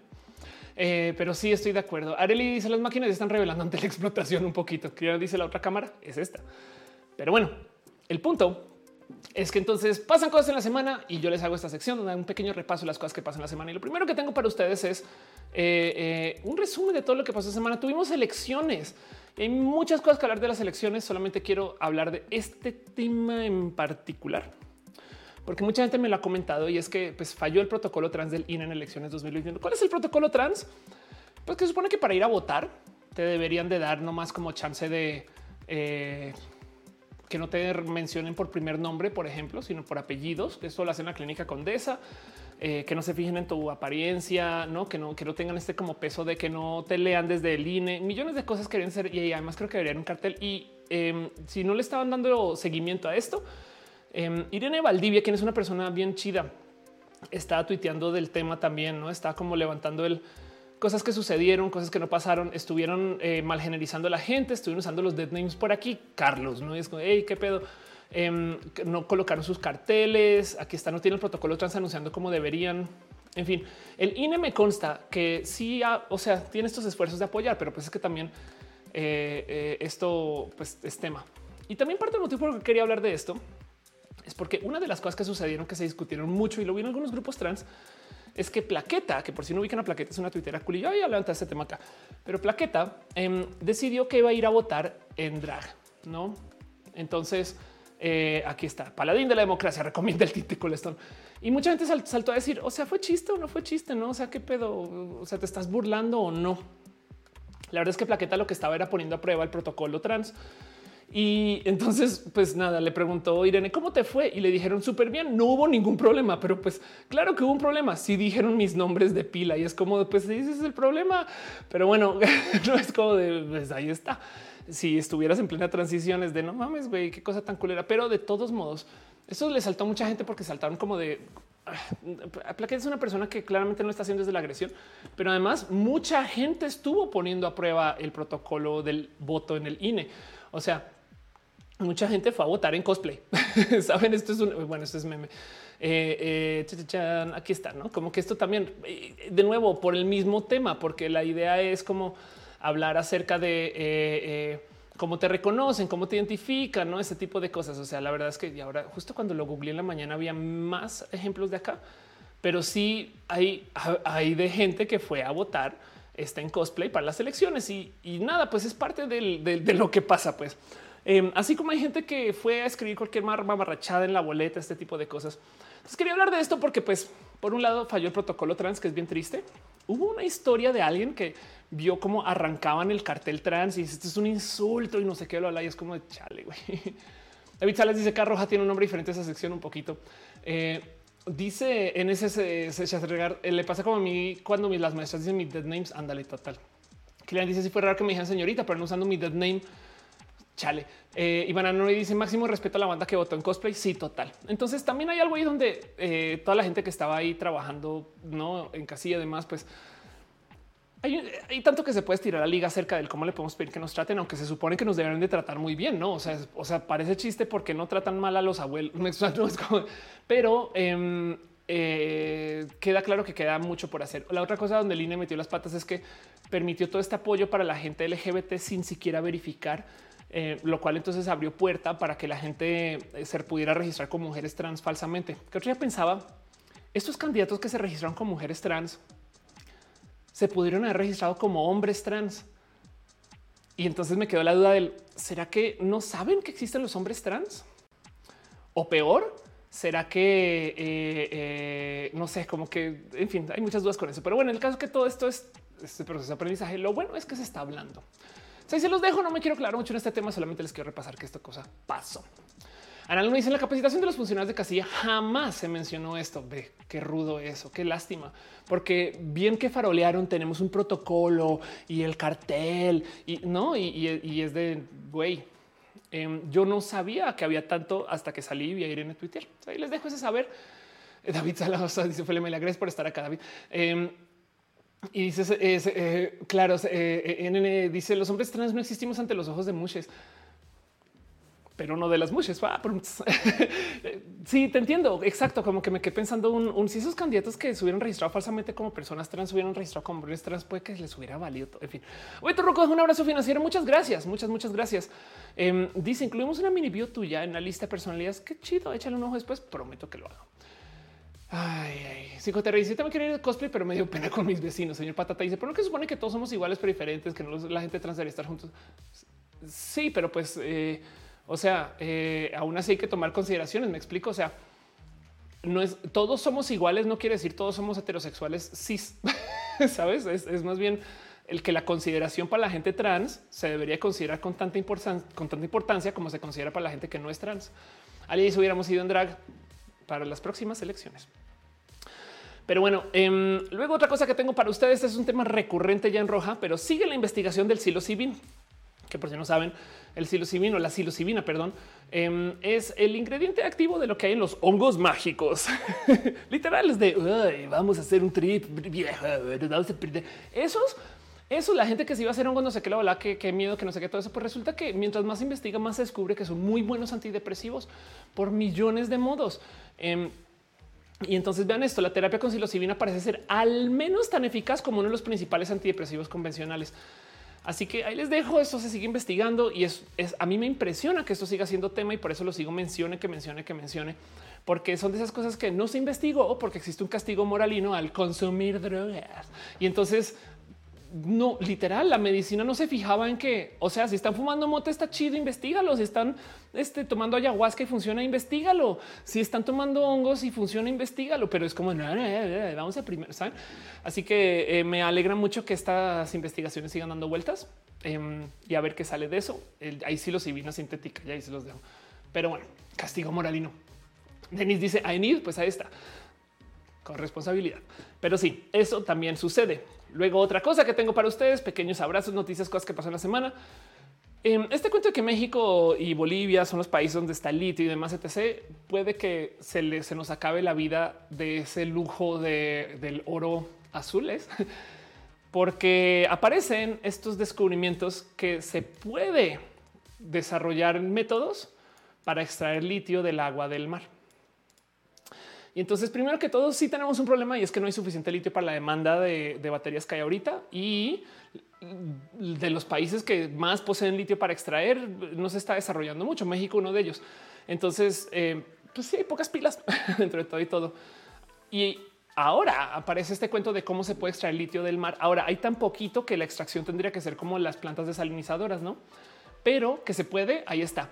Y entonces a lo mejor esto le soluciona el acceso al litio a algunos países que no lo tienen y que lo consumen, que suena poquito, pero esto fue lo mismo que pasó con el fracking. En Estados Unidos, pues Estados Unidos dependía históricamente del Medio Oriente para todo su petróleo, casi. Luego de Venezuela, casi. Y armaron mierderos con esos dos sectores del mundo hasta que descubrieron que existe el fracking y ya con la, con la tecnología del fracking podían básicamente extraer su propio petróleo y decir a los otros adiós, bye. Y eso fue lo que cambió la economía en el 2014, que se disparó el dólar, todo eso, no su independencia y que soltaron por allá con el Medio Oriente les valió gorro. Adiós, bye. Ahí se ven Venezuela también dejaron ahí desatendida. Adiós, ahí se ven. Em, pues entonces, quién sabe para dónde lleve esto del poder extraer litio del mar y cuánto y dónde y cómo, no sé. Cría dice además de eso están saliendo nuevas tecnologías de hacer pilas de sodio, aluminio que prometen ser mejores que las de litio. De acuerdo. Eduardo Permac dice, oh, de fracking. Sí, de paso no es que esté diciendo que el fracking sea una buena solución para nada. El fracking es horrible de millones de modos, solamente que dentro de la historia de cómo se desarrolló Estados Unidos eh, y su independencia energética eh, fue porque apareció esa tecnología, ¿no? Y el shale también, ¿no? El sacar así Canadá, este tipo de cosas, en fin. Freddy dice, eh, pregúntale a las humanidades o ciencias humanas se podrían automatizar. Es muy posible que mucho ya esté automatizado, pero pues sí, pues depende de no, no más enseñar. o sea, enseñarlas, pues 5 THR dice: Me parece que nos hace ir por asteroides ricos en litio. Mira otros planetas, incluso la luna. Cuando tengamos buenos modos de ir y volver, como ahorita no tenemos cómo transportarlo. Luz 9 dice también ya se hicieron pruebas con el primer reactor nuclear chino. Eso es verdad. El sol chino. Fabián Valdelamar dice: Súmale que a los países desarrollados le quieren meter más a la energía nuclear. Eso es verdad. Al Dubar Dice esta semana salió un niño trans en España que lucha eh, por jugar un equipo de fútbol en Liga Varonil y está siendo seguido y apoyado. Qué chido, qué chido. Hay, ya cada vez hay más atletas trans. Qué bonito. Me alegro mucho con eso. Pero bueno, otras cosas que han pasado esta semana. Ah, quiero hablar dos segundos. Comenzó junio y estamos en, que comienza la temporada del pink washing. Bueno, que comienza la temporada gay. Eh, pero me quiero tomar dos segundos para hablar de Gerudito, solamente porque lo quiero. Les quiero invitar a que acompáñenme a ver este video que hizo mi amigo Gerudito.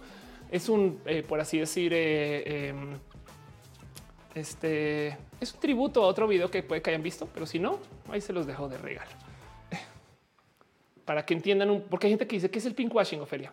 En Ferretería Martínez estamos muy felices de apoyar a la comunidad. ¡Eye!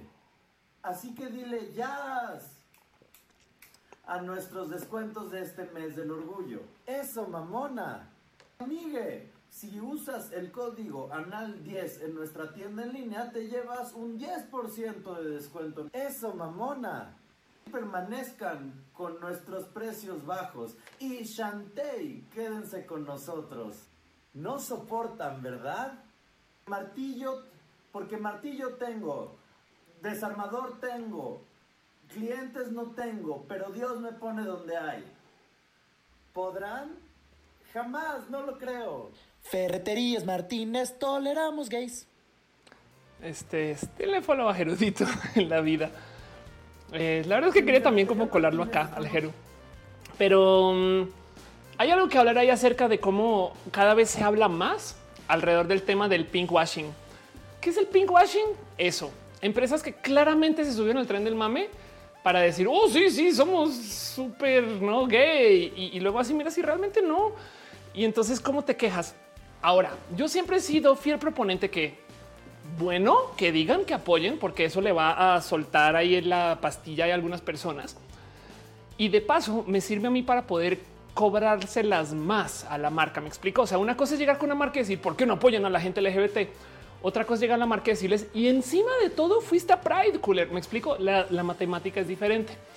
Y entonces hay un chingo de ejemplos del pinkwashing homosexual, como siempre, muy listas. Eh, hicieron una lista de los casos más descarados que, que, falta, no? Pero pues sí, o sea, el famoso caso de Donald Trump en campaña, que, que no sé si se han dado cuenta, la bandera está al revés. No, este y nunca he entendido de esta foto si es LGBT 5, eh, pero bueno, eh, eh, este, caso, por ejemplo, Uber, no eh, que hoy Uber Pride As. Eh, por lo menos en México hemos comprado una otra vez que esta marca tiene muchas fallas con respecto a la seguridad de sus usuarios LGBT. El pinkwashing de Uber se ha exhibido, no agresiones, robos a miembros de la comunidad LGBT. Un, un, conductor golpeó a un chico por ser gay, los robos de pelucas. Esto me sorprende mucho. Los robos de pelucas no me deja de sorprender. O sea, ¿por qué los conductores de Uber están robando pelucas? No es bueno, que como que a veces me pregunto si existe por allá un, un, un RuPaul's ex Uber, no sé, en fin. Eh, y pues bueno, el caso, eh, dice Eduardo Perma, que es la quinta potencia. Y hay muchos otros casos, ¿no? Uber está acá listado, este, el PRI, eh, este Fuerza por México también fue el partido que tuvo a, a, los, a, las, a los candidatos que se robaron puestos de la gente trans, Primark, eh, en fin, hay casos y casos y casos, ni vea tal y tal. Y eso es el pinkwashing. El pinkwashing es este, sí, claro, sí, apoyamos. Y entonces hay que hablar aquí no más del cómo yo creo que hay algo ahí que decir acerca de el tema de que se quieran subir el tren del mame, porque de un modo u otro que no logra desenredar muy bien, compagina con el solo son gays por moda y es de sí, en este caso Donald Trump está siendo gay por moda, saben? Y yo siempre también cuando me dicen a mí solo son trans por moda es porque pues qué bueno estar de moda, no? También una vez, en fin, cosa dice Rodolfo Ramírez, hay mercado negro de pelucas robadas en apps. Eh, dice Fernando Cruz, con las pelucas, ¿cuántos súper no hacen? Carlos, como dice, los nueve de las pelucas de deseos me volvieron las ganas de vivir. Swiss Monkey dice Uber hasta cambia el color de las rutas por arcoíris en la app. Ana San Juan dice propio Disney que anuncian personajes abiertamente gay y son representaciones malas. Claro, está este cuento de más bien Disney anuncia que un personaje es gay, pero es como es gay porque una vez su tío eh, le habló a otra persona que es gay y eso no se muestra en cámara, se dice en el libro que imprimen y lo dejan allá, saben, es como, en fin, Luz me dice traficando pelucas por Bitcoin en la Deep Web. Areles en Juan, ah, de, acerca de Disney, mercado negro de pelucas, eso. Pero como sea el pinkwashing también, siento yo que es un primer paso. Digo, no es que esté esperando que Trump tome más pasos, pero quiero dejarlo ahí presente porque me gusta mucho que se esté hablando. No se trata de ir a quemar a todas las empresas por pinkwashing. Hay muchas empresas que hacen pinkwashing por torpes ¿no? y no saben. Y entonces un día alguien me dijo, no trates a la gente aliada que son malos y malas aliadas como a la gente odiante. Y yo creo que eso es una buena observación. Y de hecho, eso es lo que quería decir de ese tema. Es tipo de si una empresa se subió y puso el logo, pero honestamente no ve que lo está haciendo horrible, no es lo mismo que Mauricio Clark. Y ahí podemos tener una conversación.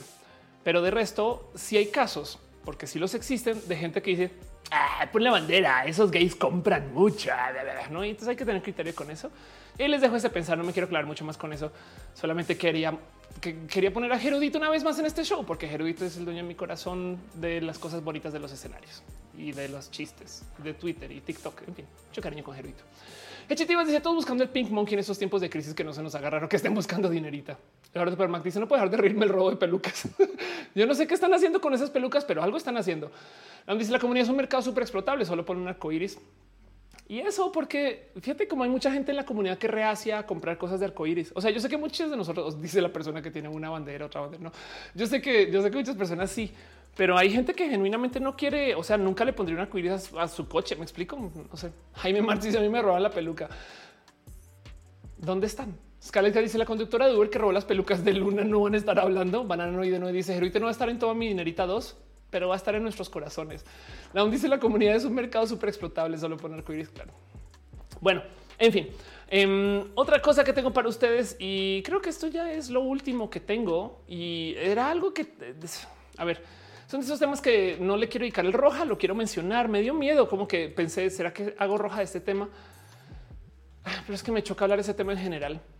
Y una de las cosas que yo decía mucho hace unos ayeres, les explico, acerca del cómo nos relacionamos con la religión, es que por algún motivo, em, o sea, digo, depende de, cada quien, pero yo, siempre hablaba acerca de cómo la religión debió haber sido útil en algún momento de la historia. Saben como que tipo en 1500 cuando teníamos problemas de control de no sé, carne y entonces íbamos a morir gracias a la religión. Entonces eso no, pero lo digo sin saber, o sea, con desconocimiento histórico. entonces, como que siempre digo en algún momento era útil, ya no es anacrónico. Así, así decía yo en eventos, en conferencias y demás.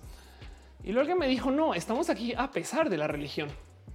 Y entonces me topé con esta nota y, esta nota era, era un detonante de un posible roja, pero es una investigación que topa que la religión protegió la salud mental de la gente durante el brote del COVID.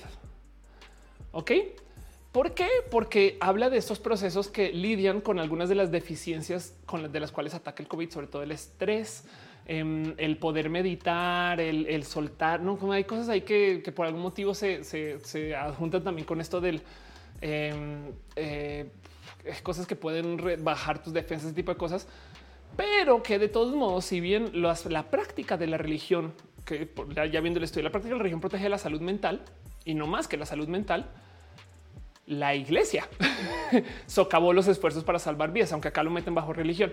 ¿Qué quiere decir eso? Por un lado, em, tienes mejor protección de salud mental porque esto ayuda a que te calmes, pero por el otro lado, estas son las personas que dicen no uses máscara, saben?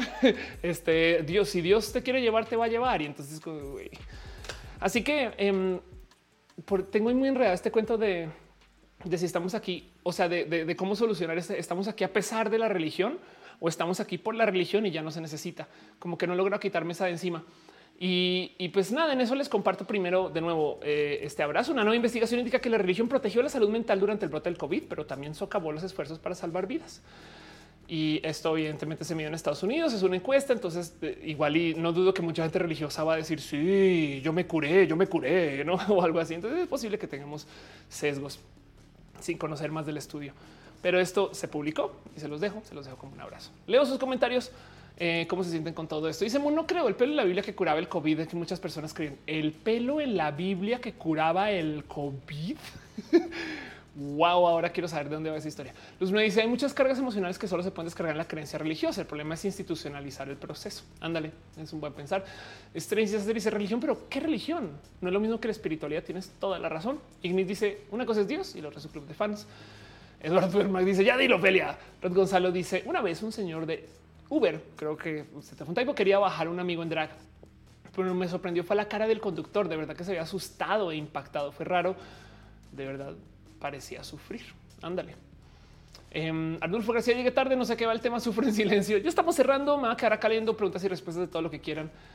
Ella dice la, la, iglesia católica arruinó el catolicismo de muchos modos. Y dice supuestamente en no sé qué página de la Biblia te encontrabas un pelo y ese pelo curaba el COVID. Saben que no voy a hablar de la religión bien nunca más. ¿Qué está pasando? Güey? Pero de cuál Biblia? Como la Biblia en tu casa. O sea, me están diciendo que Dios envió pelos a las Biblias de la casa de todo el mundo o, como a las Biblias de oye, cómo me da rabia llegar a un hotel y que en el hotel hay una Biblia. Siempre las, o sea, ahora que lo pienso, las debería tirar, las debería reciclar. pero me da rabia. David, perdón, volviendo. David dice: A mí me parece muy bueno el aporte que hace la iglesia. Es parte fundamental en la sociedad en este momento. Para muchos puede ser un buen apoyo, pero de todos modos, fíjate que socavó los apoyos de coordinarse para cuidarse. De hecho, no se me olvida como mucha gente quería seguir yendo a la iglesia en pleno encierro y muchas sí lo hicieron, abrieron, no sé qué. Ana dice: Lo único que me tenía tranquilo mi durante la pandemia era rezar.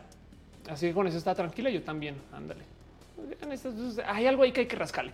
Laura Arias dice orar y meditar no es lo mismo. Supongo que lo que importa es la intención. Puede ser psicológicamente hablando. Puedes, no sé. Es una buena pregunta. Mundi se decían que darle un cabello en la mitad de la Biblia. Si lo calentabas en agua, Ah, ok. No solo Dios envió un cabello a las Biblias de la gente, sino que lo tenías que volverte el pelo de Guadalupe. Corre a buscar una Biblia, dice Sandra. Cat Power dice, ya Cat dijo buenas noches, ya acabé con este tema. Señor Patata dice, ¿cómo del partido? Pues, pues son los fundamentalistas religiosos cucú que eh, me, hasta me da raro que le digan al pan que no tienen huevos. Qué locura. Eh, Kat dice buenas noches, of you. Buenas noches, Kat. Le dice what con el yo tampoco sé qué pedo. O sea, las Biblias peludas, como dice Mesli. Exacto. Sandra Bella dice y si te comas el pelo, si lo usas de pulsera, yo creo que seguro ya la arruinas porque los caminos de Dios son así de misteriosos. Si JHR son para hacer porros esas Biblias en los hoteles. Hechitivas, wow, qué buen uso. Hechitivas dice el pelo en la Biblia fue todo un evento. Dirma dice qué pasó con Multipass. Solo hay tres episodios. El tercero sale en dos días. Pero bueno, Dice Luz, además dice Luz, exacto, mirando la Biblia. Ah, caray, este pelo. O sea, alguien capaz y vio el pelo y lo tiró, ¿no? Capitán Garraner dice arcoiris, arcoiris, vemos intenciones, no sabemos. Pinkwashing. Total, total. Wow, sí van varios. Ok, ok. Dice Ale chica, las hojas de la Biblia sirven para forjar unos buenos cigarros de hierba verde. No sé, me había ocurrido en lo más mínimo que eso era el uso, el uso indicado. Gracias por educarme. Ya les digo que en todo lo roja yo aprendo cosas. Hoy me llevo un recuerdo de ustedes. Cada que fume en un hotel les recordaré. Sabes, dice que en qué momento hay Biblias en un hotel. Ah, sabes qué? Eh, no más abre como las mesas de noche. O sea, no están ahí encima, pero, pero están, están en, un chingo o sea, yo creo que puedo decir que me he quedado quizás en dos hoteles en mi vida donde no hay Biblias, pero ahí están. Ana eh, eh, yo me pregunté si las ponen en el hotel o si hay gente así de. En fin, Ana Noriega dice en pandemia todos los pastores y demás escondieron, no revivieron a nadie. A mí me pareció, dice el problema de la religión, no crees, es la radicalización. me dice, oh, mira, ¿quién habrá puesto este pelo? Llega un aire. ¿no? dice la Biblia en el hotel es para poner la cabecera. Entonces me decía con tocar la guitarra y tener amigos y comida rica, no hay tu religión y espiritualidad. Me acuerdo que algún día me dijo eh, mi, religión es mi música y pues, pues también cada quien, ¿no? Alejandra Villalpando dice hay personas que se quitan el cubrebocas para poder comer la hostia. pues sí, no. De, de la Mar dice creo que la youtuber que salió con el cuento del pelo de la Biblia también está vendiendo pruebas de COVID falsas. Chale. El Gallegos dice si la Virgen de Guadalupe manda rosas blancas, ¿por qué Dios no mandaría pelos? Y está la razón. Pero bueno, voy a eh, pasar la, la cortinilla super mega pro para ir entonces eh, eso, cerrando este tema y pensando un poquito en lo próximo. La más leer sus preguntas, leerles el chat un poquito. Voy a hacer un valiente intento para reír. No saben qué vamos a hacer esa cámara olvidada. Ya no se revive la cámara. La cámara quedó apagada por este roja.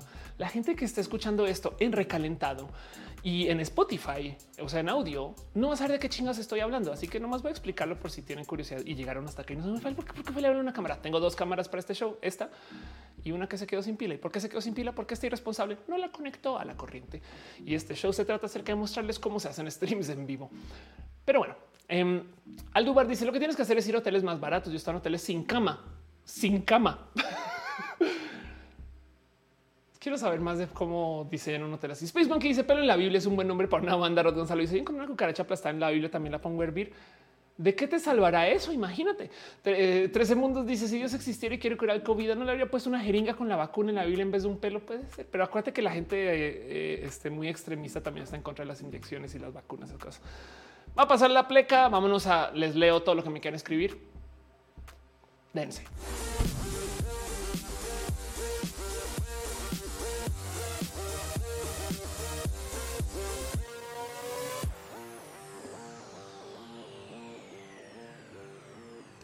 Ay, muy bien. Es lo que es este roja. Irina dice la polilla en la Biblia. Ay, Jaime Martí, se pongan un condón. Pues, la neta, sí. Dios es naturista, obviamente, dice Amelie. Dice Luz 9 en un hotel de Ikea donde tú armas tu cuarto y tu alberca. Suena divertido. Esos ejecutivos dice exacto de forma muy misteriosa, hasta perturbadora, dejando sus pelos por todos lados. Ahora yo les hago esta pregunta: ¿serán pelos de su barba? Porque como es barbudo, y Luis dice: Este show es una cortina de humo para que no se sepa que Off es Cylon. No voy a negar ni este, confirmar ese rumor. Carolina dice: ¿Qué te hiciste en el cabello? Absolutamente nada. Lo estoy dejando crecer. Lo que era una raíz, ahora, ahora es una. ¿Qué se le dice después de esto? Es, es, una rama ya. Entonces ya no es raíz, es toda una rama. Pero bueno, Darwinismo dice algo triste que no gane el sorteo que entró en Twitter. Super F. Sigo buscando la oportunidad. Chale, lo siento. Eh, ¿Quién dijo algo de las diosas? Juan Gutiérrez es mis diosas. Gods Michael se han hecho mi cuarentena más amena. Qué chido. Caro, dice color natural. Ese es mi color. Sí, es, así. Digo, define natural porque a fin de cuentas, pero sí. David R dice qué piensas de las leyes que están viniendo y que no se necesita nada literal para cambiar de sexo, de que están viniendo esas leyes. Esa es la idea. Eso sí existe hace mucho tiempo. ¿Cómo crees que cambié yo mis documentos? O sea, la ley, la ley de cambio em, este, para la Ciudad de México. Todas las leyes trans son eso y, en México ya, ya, pues, ya, tiene años. Y esa es la idea. que qué O sea, a ver, ¿por qué no le ponen requisitos a la gente para poder cambiar su género en los documentos? No. Primero que todo, el problema es ese, que te preguntan sexo, no género. Y mi pasaporte dice sexo. Y si lo piensan es como de, ¿por qué hablan de mis genitales tanto? Yo estoy hablando solo de mi género y mi género lo único que debería importar porque yo no tengo que, yo no tengo que mostrar mis genitales a nadie eh, eh, en, la Secretaría de Relaciones Exteriores. Pero bueno, dejando de lado el tema de sexo y género, la otra pregunta es por qué no verifican. Pues es que antes sí verificaban. En una época, cuando primero que pusieran la ley, en una época lo que decían era, bueno, ¿quieres hacer el cambio? Perfecto. Necesito que vayas con un juez. Y el juez va a verificar que tú no estés haciendo el cambio porque estás evadiendo una deuda o porque estás evadiendo una persecución por un crimen, o sea, pues, estás evadiendo ir a que una persecución, pues estás haciendo un proceso legal, em, este, eh, o porque tienes algo enredado hoy, o porque no eres una persona trans de verdad, verdad, de adeveritas. Lo cual quiere decir que de entrada se asume que la gente trans transiciona por ladronas o por criminales o por mentirosas. Entonces lo único que puedes hacer ante eso es decir, no, pues deja que lo cambien. ¿Y por qué? ¿Qué tal que tú quieras cambiar solo tu nombre, no tu género? Imagínense hacer el mismo proceso. No es que a mí me pusieron este, o sea, mi, mi, papá era fan de Dragon Ball y me puso Insecto Pérez. Entonces ya no quiero ser insecto, quiero ser Carlos. Y pues imagínense que digan, no, lo siento, señor don insecto, pero tiene que pasar usted por un juez porque a lo mejor está robando a alguien eh, o a lo mejor está usted evitando un proceso legal. Entonces, la idea de las leyes trans es esas, es un, es un quién es el gobierno para meterse a decidir que la gente trans son ladronas, no es discriminatorio, pues. Y además, como tiene que pasar por un juez, es un proceso pues me acuerdo en su momento, en su momento, en su momento me acuerdo que me decían, prepárate para un proceso como de 40, 50 mil pesos de o un proceso legal, pues mientras que si se hace con el proceso este, eh, de ventanilla, como el cambio de nombre, como dice Minio Pamino, de hecho debería poderse cambiar el nombre voluntariamente. Eso es. Y entonces la idea ahí es simplemente volverlo simple y lo cambiamos y lidiamos con las eh, consecuencias de eso. Pero no podría alguien abusar de eso, Ophelia. Pues comencemos a pensar en qué escenarios hay abuso. A ver, no es que alguien podría hacer uso de un cambio de género para ganarse una beca no, vamos a comenzar con las fáciles. Eh, y, yo les pregunto a ustedes a cuántas mujeres trans conocen becadas, no? Y, del otro lado, la otra es consideren es que se hacen cambiar de género para entrar a los baños de mujeres. ¿Ustedes creen que hay que ir a cambiar sus documentos para poderse meter un baño, un vestidor, a un... No, güey, pero súper, o sea, claro que no es necesario. O sea, para los abusos, no, es que es que no uno que a veces salta mucho es el para poder cobrar la pensión antes, no? Pero el tema es que las mujeres trans de todos modos nos ponen traba aún cambiando los documentos. Entonces no es práctico, no es práctico. El tema dice, claro, para ser candidata, yo creo que hay mano muy, muy, muy, muy, muy negra. Y, les digo porque qué tal que estoy usando negro en este contexto. Ok, hay mano muy este, eh, sucia o dañada, porque el tema aquí es que si tú como candidato piensas que hacerte mujer trans te va a hacer más fácil para que voten por ti, tienes la cabeza entre las nalgas, güey. Porque las mujeres trans no estamos ganando este, en las elecciones así, güey. Es más, se acaba de chutar encima todo el pedo de ahora decir soy mujer trans y que le traten así. ¿Me explico? Em, como que eh, están bien idiotas. Por eso, por eso un día me cayó el 20 de es que si hubieran dicho que eran hombres trans, güey. Y aún así, porque los hombres trans, claro que el momento que ese candidato llegue y diga soy hombre trans, hay un chingo de gente que ya no va a votar por él, así sea hombre, mujer, persona no viene. Me explico. Entonces es una, una, una, estrategia estúpida. desde y, digo, me queda claro que las mujeres trans podemos ganar elecciones, no? Pero como sea que lo vean, eh, eh, no es una estrategia muy lista. güey. Y entonces en eso em, hay algo ahí donde, donde es más miedo. Y del otro lado, porque también se hizo mujer para ganar en una competencia atlética. ¿Se han puesto a pensar en eso? No, es como un en qué momento eh, el que tú el que tú te registres en una competencia femenil implica que vas a ganar. La prueba es que no hay mujeres campeonas trans, o sea, mujeres trans campeonas. Eh, y, entonces en eso asumir que tú como hombre así te hagas pasar por mujer trans, automáticamente vas a ganar Miss Universo, automáticamente vas a ganar una competencia atlética. Es la cosa más misógina que hay. Solo por ser hombre, pues no. Entonces no hay, no hay eh, este, ninguna persona trans eh, top 15 de ninguna práctica. Ha habido gente trans en los deportes de 1970. Y si le seguimos rascando, ¿dónde más podría alguien abusar de su cambio de género?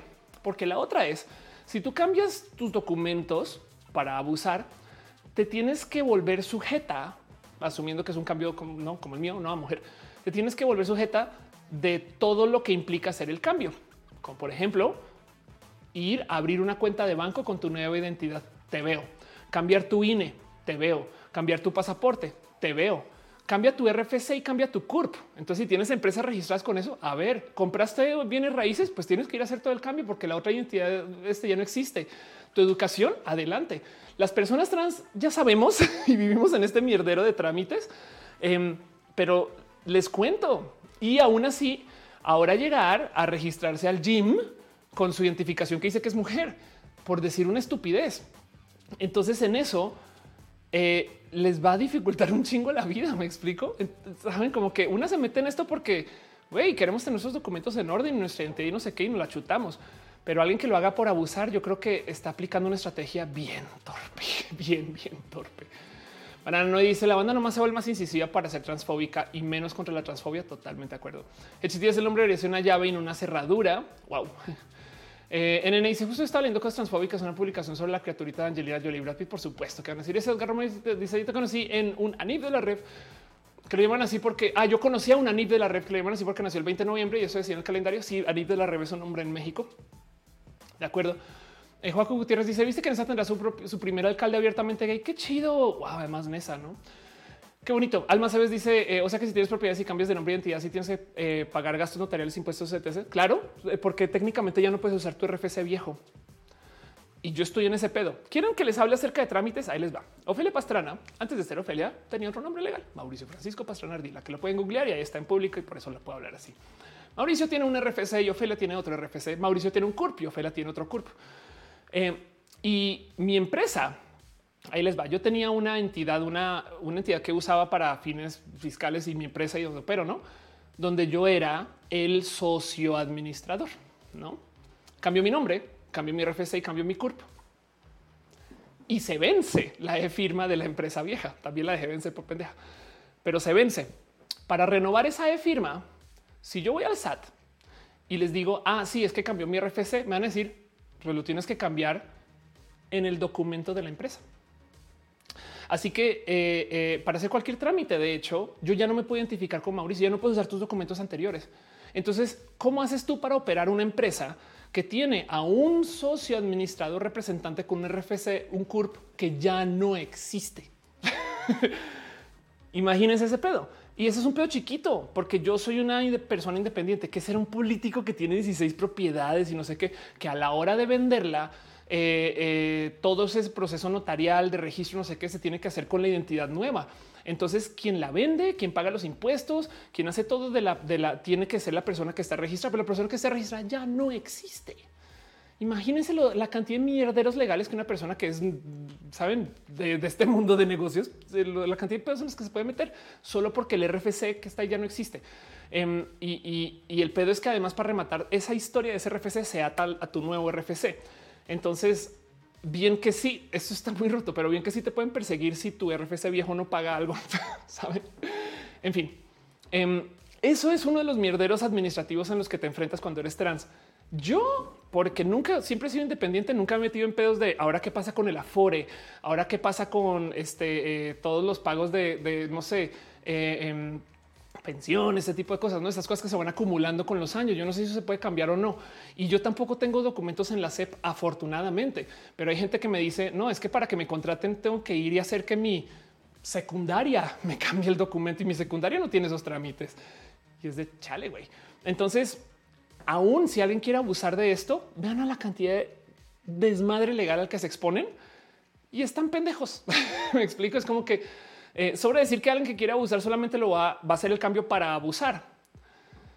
Pero, pero yo creo que es que es que como mujer trans, güey, a, las penas dejan de entrar a las que más cispassing tienen a, un cualquier lugar, güey. Menos van a dejar para hacer, saben, en fin. Pero bueno, David dice habría que definir esos procesos para esos cambios de documentos. Creo que eh, aún pago bien esto de la línea. Sí, depende de la entidad. Ok, tampoco se trata de, quemar a esta gente, porque por ejemplo, en el SAT son muy buenos me han dado muchas ayudas. De hecho, ya logré hacer todo este trámite. Todo esto que le estoy diciendo lo estoy viviendo ahorita. Bueno, ya lo acabé. Eh, comencé a hacer este trámite mm, en septiembre del año pasado y hasta hace dos semanas logré salir de eso con mi empresa vieja. Y en todo ese proceso, ya la empresa no, es un tema. Pero, por ejemplo, em, como en la pandemia no hubo citas del SAT, yo me estoy clavando acá mucho con esto. Como en la pandemia no hubo citas del SAT, yo fui a ver un chingo de SATs por fuera, no así como que tipo que entraba Em, es más, voy a hacer un shout out. Si tienen problemas de SAT en la vida, em, les voy a recomendar esta cuenta en Twitter que es la gente más importante de todo el Twitter de todo el mundo que se llama SAT Sin ¿Cómo que ya no existe? ¿Qué está pasando? No puede ser. Ah, cerraron la cuenta, lo olvidaron. No puedo creer. Es en serio. La siguieron. Follow automático. No lo puedo creer. Wow, wow, wow, wow. Y está reciente al parecer. Me acaba de romper el corazón. Qué rudo qué rudo. Pues bueno, SAT citas es este, este esfuerzo para que tú puedas reportar cuando hay este, citas libres. era una comunidad inmensísima. No lo puedo creer. Estoy con un corazón loquísimo, güey.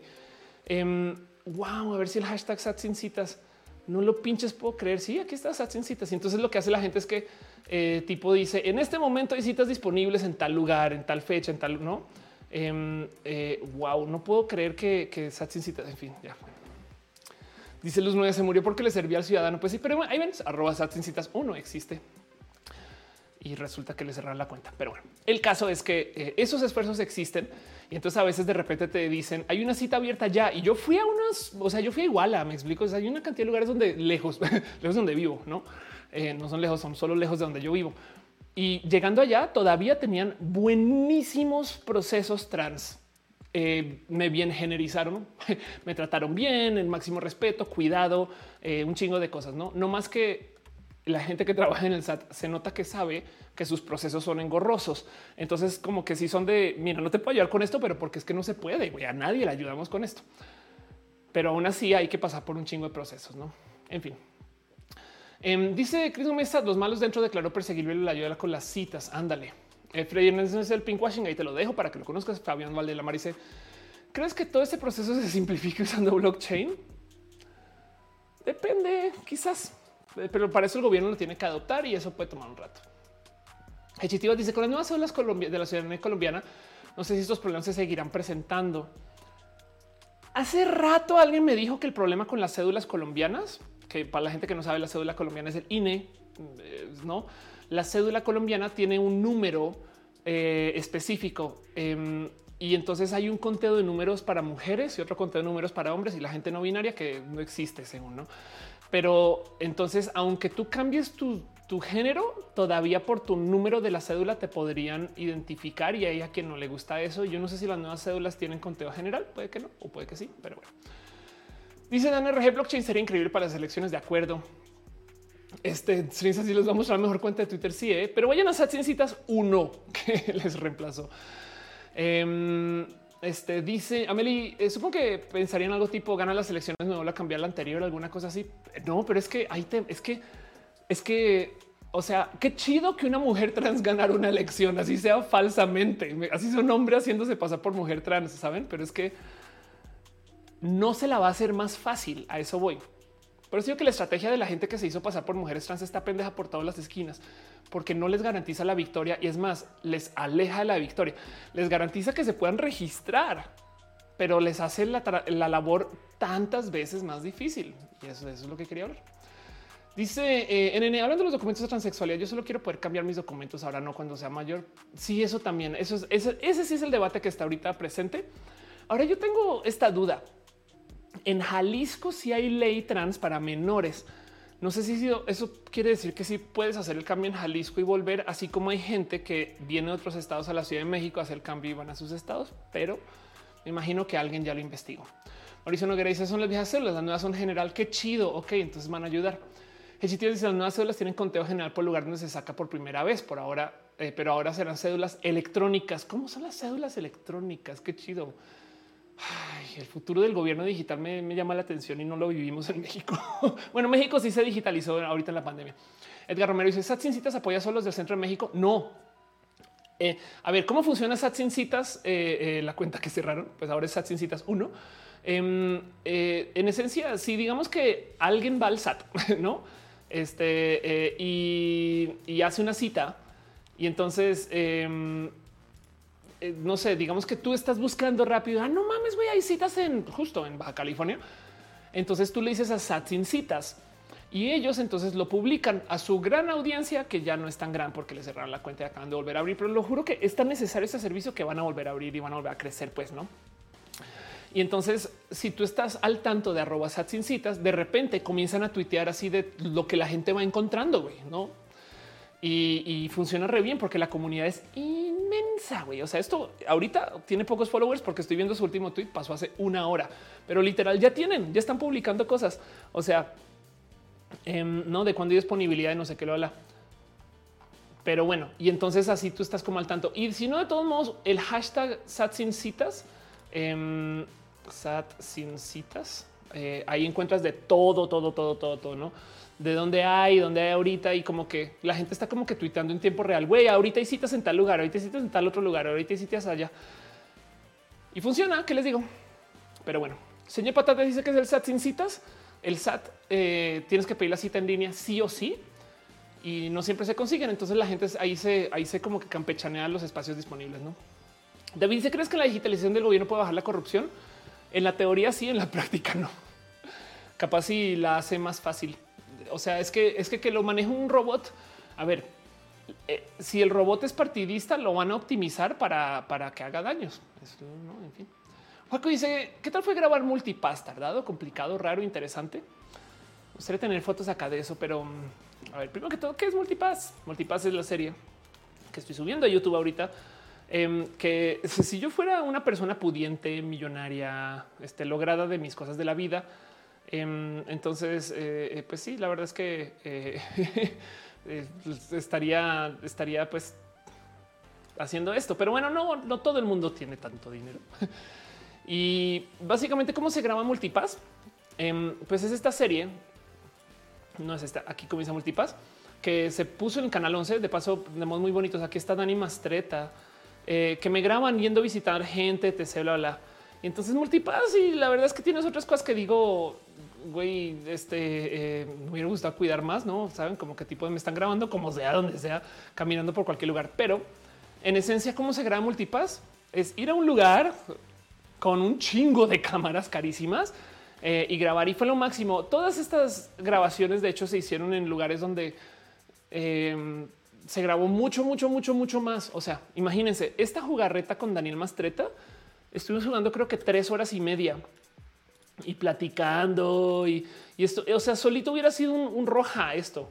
Hablando con Dani que nos cuenta y me enseñó que jugamos Dungeons and Dragons y no sé qué, saben como que es lo máximo.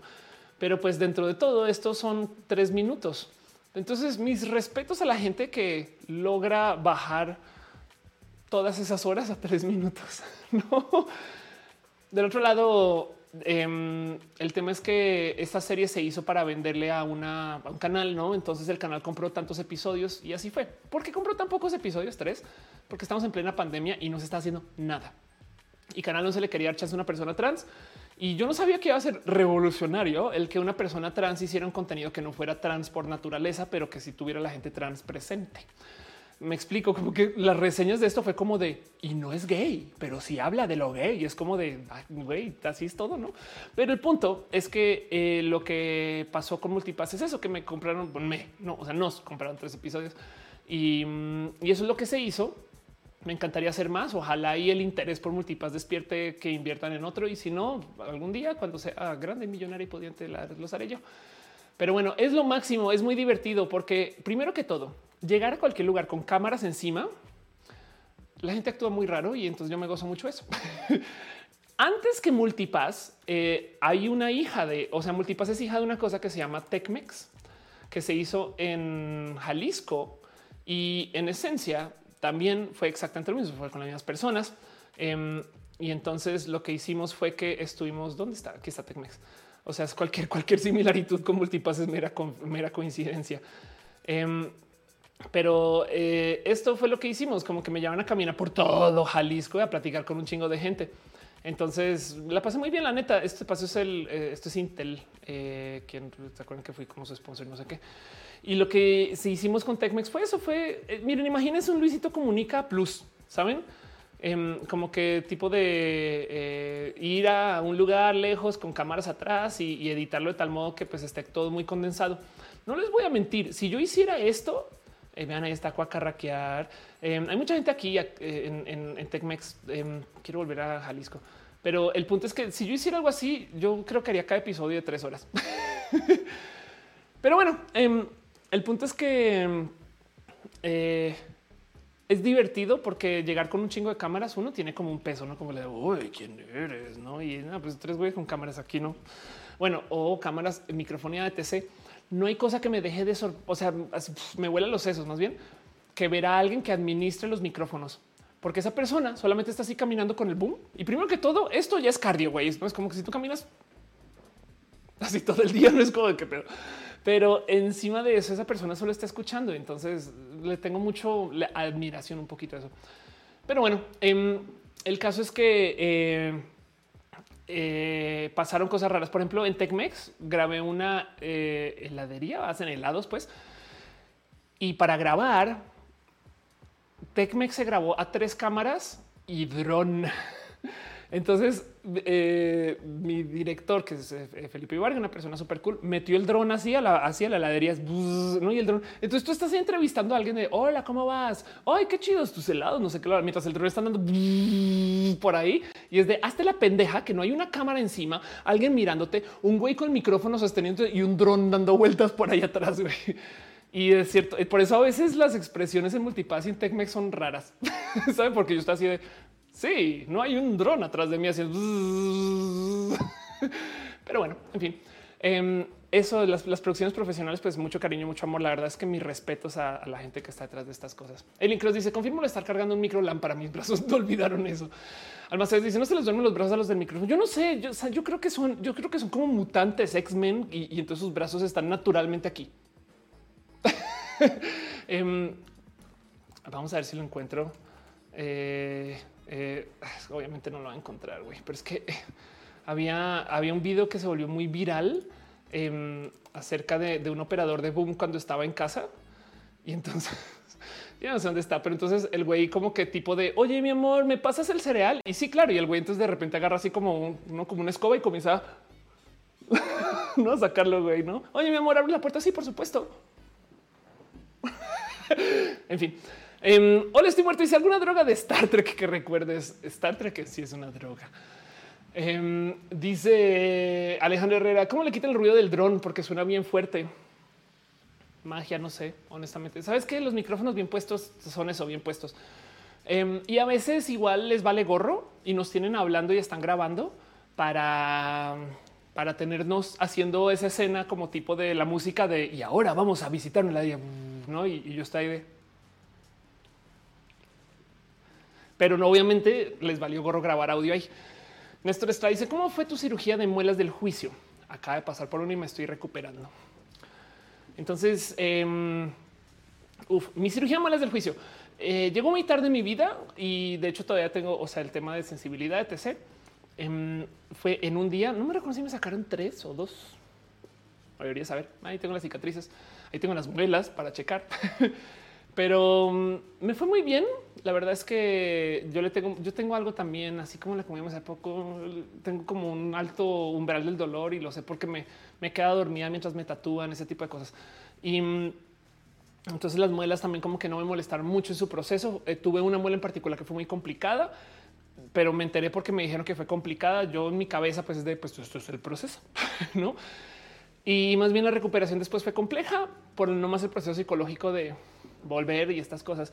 Pero en últimas, pues nada, eh, eh, como ya he pasado por varias cirugías en la vida, sé que sé que estas cosas tienen de chido. Yo siempre pienso esto con las cirugías. En seis meses se te olvida. Y es verdad. Si pasas por estas cosas, o sea, eh, dice estoy muerto, esperando para ello. Em, con estas cirugías, con estas cosas, siempre está este tema de que en seis meses ya no recuerdas cómo fue que te recuperaste. Y, eso, eso tenle corazón de que, em, hay millones de técnicas de modos etc, ve videos en YouTube, pero luego, luego ten presente que si estás pasando difícil ahorita por la recuperación, no te preocupes que como es tan poco importante para tu vida que es súper chida, entonces esto no se va a registrar un poquito. Más bien aprovecha el tiempo de descanso. Luz me dice cómo sería una serie sci-fi mexicana escrita por Ofelia. A mí me encantaría teorizar un mundo donde no hubo bomba nuclear, fin del mundo, etc. No sé qué, pero que debido al calentamiento global, el nuevo centro económico del mundo es un espacio, un lugar como, no sé, Poza Rica. Entonces que Poza Rica se vuelve el nuevo Nueva York y cómo se, cómo se desarrollaría Poza Rica si tú de repente le avientas tanto dinero como se le avienta en Nueva York. Saben como que eh, eso me encantaría de teorizar, pero bueno, yo en fin, dice hola, estoy muerto. Hay hoteles en Star Trek. Si los hay, eh, de hecho, Deep Space Nine es una serie que trata acerca de todo un, o sea, tiene todo un brazo de cómo operan los hoteles. Becky Santo dice: Yo rompí tres motores, eh, me tuvieron que quitar cuatro meses del juicio a cincelazo. El doctor, el dolor de cabeza, pues ándale lo siento, pero sí es, un, es un tú, tú date chance de tener el cerebro apagado un ratito. Sí, pasaste por acá, pero, pero sí te, lo prometo que en un año te va, te va a dar un poco de ah, verdad. Y así em, dice Luz 9. Me suscribo a Netflix para verla. Poza Rica potencia mundial. eh, Denis dice yo, Tedgar Romero dice para quien dijo que el mejor electrométrico es el slow cooker, es que no he visto This is us. Ándale. Alejandro Villalpando, ah, perdón, Alejandra Villalpando dice el bidet es la mejor cosa del mundo. Es muy bueno el bidet, pero lo único que va a decir es no es para todo el mundo. No conozco persona que sea pro bidet que no hable como si fueras la, nueva religión. Pero sí sé de gente que les, les, cuesta mucho entender un poquito por dónde va. Pero es, lo mismo que, o sea, es porque es íntimo. Es lo mismo que cuando descubres este cuento de cómo, em, a ver, eh, como hay baños que, son para que te acunclilles.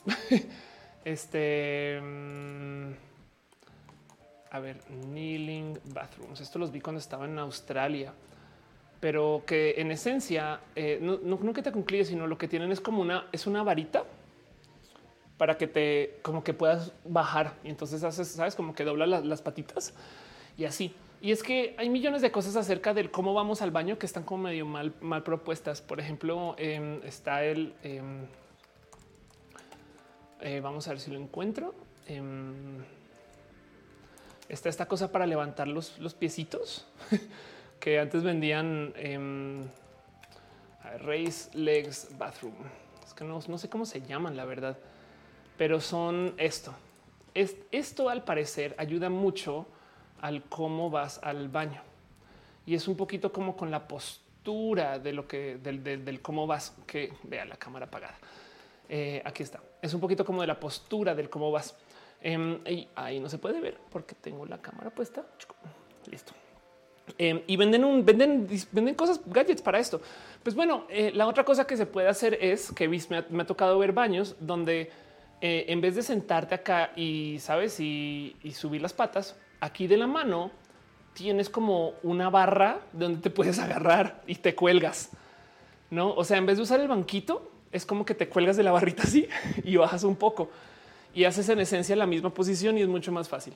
Y esto, pues de nuevo, esas son esas cosas que son como tipo de mm, pues, íntimas y no todo el mundo se le va a sumar a eso. Y no tiene nada que ver con el bidet de paso, pero, pero lo digo porque el bidet, honestamente, yo, yo sí creo que es la mejor cosa del mundo y yo conocí los bidets porque mi abuela tenía bidet. pero no es para todo el mundo. Y entonces eso es lo único que quiero dejar en dicho. Lo recomiendo eh, de paso. Dice Hola, se muerto Poza Rica, tipo Star, Star Galáctica. Ah, de paso, ah, dice Mariana Squati Poti. Exacto.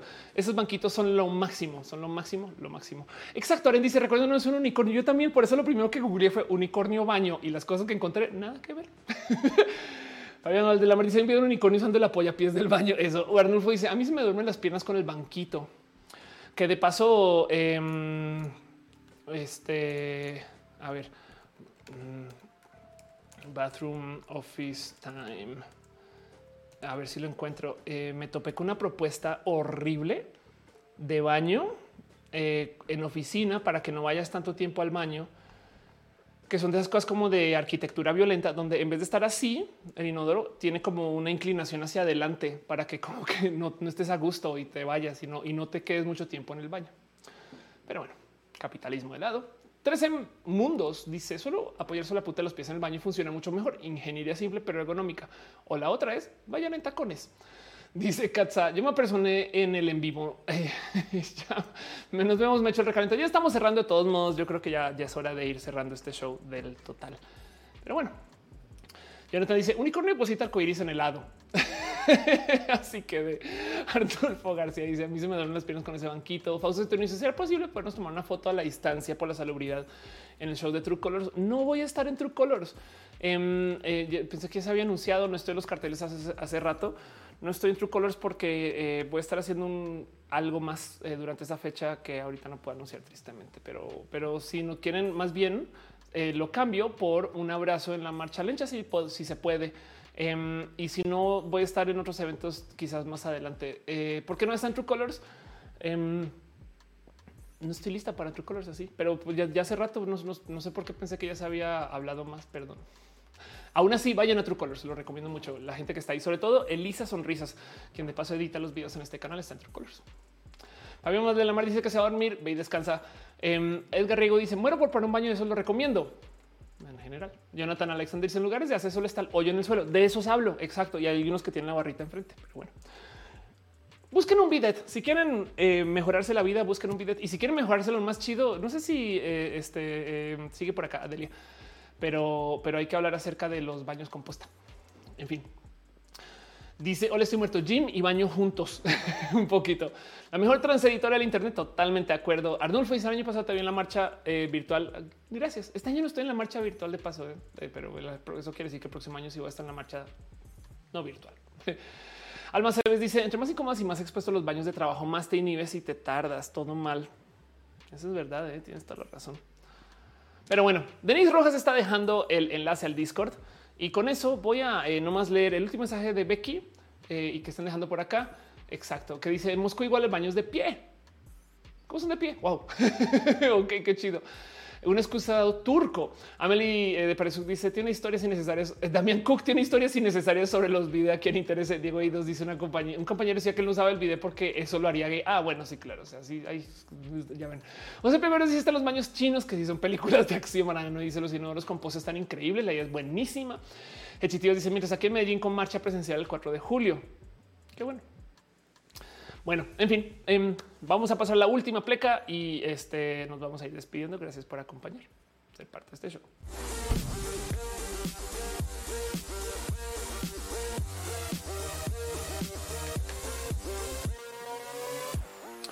Muy bien. Muchas gracias, gente bonita, por ser parte de esto. Muchas gracias por acompañar y este, hacer que este show suceda. Muchas gracias por dejarme eh, dentro de todo y todo. No sé, son personas chidas ustedes.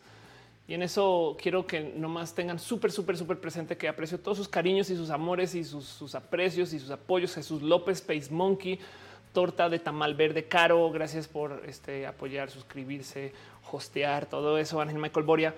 Em, este eh, que dice justo, justo muy buena idea para evitar que fenómenos atmosféricos destruyan cosechas. que estamos hablando en ese entonces? Pero gracias por tu amor de todos modos eh, este, y dejar apoyo en el este, Facebook. Un abrazo a Obed Terruco, de Gallegos, Juan Delgadillo, a la rama del koala, a Cat Power y a Fernando Cernas, quienes dejaron su amor en el YouTube.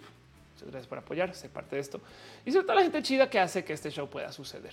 Em, eh, o sea, hay gente suscrita, eh, hay gente en el Patreon, hay gente que deja su cariño.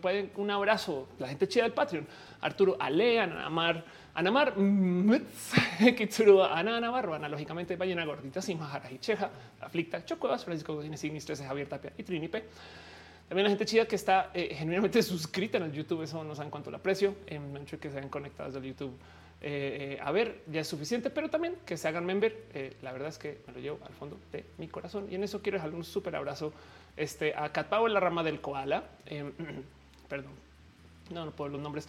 Yolanda Suárez, New Snake. Este eh, aquí no puedo leer estos nombres. Vamos a leerlos en, en esta esquina de la Internet. Es que allá tengo una pantalla, una cámara, acá tengo otra pantalla, otra cámara, pero allá salen muy chiquitas. Entonces, un abrazo súper especial a Cat Powell, la rama del koala, Yolanda Suárez, New Snake, Jero, Obialanis, Josi Villarreal. Eh, Ale Galván, Maurrua, Jessica Díaz, Guada Andino, Renier Cruz, Auster Aragones, Ichigo Chami, Pablo Ceje, Brujal Marta, tú transabes bien, pinches chidos, Germán Briones, Pamela Gutiérrez, Mavila Morales, Alfredo Pérez Aldana, Mike Lugo, MBX Santoya, Alejandro Ortega, Alex Sánchez, Emanuel Marroquín, Miss 02, Cazar, Norfo García, Viviana García, Cintia Ken, Brenda Pérez Lindo, Berta Hernández, Gloria Félix, Azucena Baeza, Noemí Abel, Sam Silva Flores, Fernando Rivielo, Adel Agustina Sosa, Yadeloid, Raúl Fompero, San Ramírez, Sector Ferrola, Pasos por Ingeniería, que tiene un canal bien pinches chito. También abrazo a Ana Alejandra Tatoso, Cristian Franco, Adrián Alvarado, Moni Aranda, Silvio Fischer, Son Josué Cortés, Maite Iturral de Farías, Ana Cristina Mo, para siempre la ardilla de la familia, Gabriel Mesa, Eri Frank Núñez, Rodrigo Pérez, Gibran Rivera, Víctor Hugo El Calero, Lucero Quilla, Afrodita, Antifugigurista, Carlos Soto, Soliluco de Lun, pero noche te queremos, también te queremos a ti, perruno, un abrazo a la pastela, la cocoa, Val, Valentina, Luis Maclachi, André VT, Carlos Como, Aranza, Teitzel, Manera, Rum, Galvez, Aflicta, Edgar Riego y Leonardo Tejeda. Como le ven. También la gente que está suscrita en Twitch, Tía Letal, Vegan Mike, Garnachita, cada Brett, Akiame 0207, Julián Galo 6, Semudio 98, Fausto Secturino, Alex López, Tame Macornio, Everiola Sakura, Caro, quien se suscribió desde antes que existiera el botón de subscribe, Carlos Cravioto, I David Pod, Crowbite, Mr. Fick, Min Siwan, León Sánchez Cor, Fabi Blossoms, Cristina Gómez 69, Wisteria Alex, sí, solo sí, pero no, Tsunami, Aflicta, Ballena Gordita, Artis Road, Elfis Miranda, Matt Kapluku, Space Monkey, Jorge Agarcu, también Kitsuruo, no te había leído antes. Sí, claro que sí. Kitsuru, gracias por estar acá. Jesús eh, García Valadez, Krillanath, Bere Álvarez R, Carrasco, Sakoku 666. Gracias, gente chida, por suscribirse y ser parte de esto. La neta, neta, al fondo de mi corazón con esas cosas. Eh, dice en el chat, eh, que Mago Rodríguez. Buenas noches, Gama. Este también dice buenas noches. Están dejando ahí eh, enlaces a un Discord. Ese Discord es donde sigue el show. Sepan eso, tengan en el fondo de su corazón. Ese show eh, arranca acá, pero acaba en el Discord y luego nunca acaba. Un abrazo también a la gente que está suscrita en el Facebook. Maricela López Lozano, Marilino Chá Rodríguez, eh, Dice Morga, Ismael Talamantes, Sant Abella y Gustavo González. Gracias por su amor, su cariño, por ser parte de esto y por su pollo. Esto no puede suceder sin que la gente chida del team de moderación modere.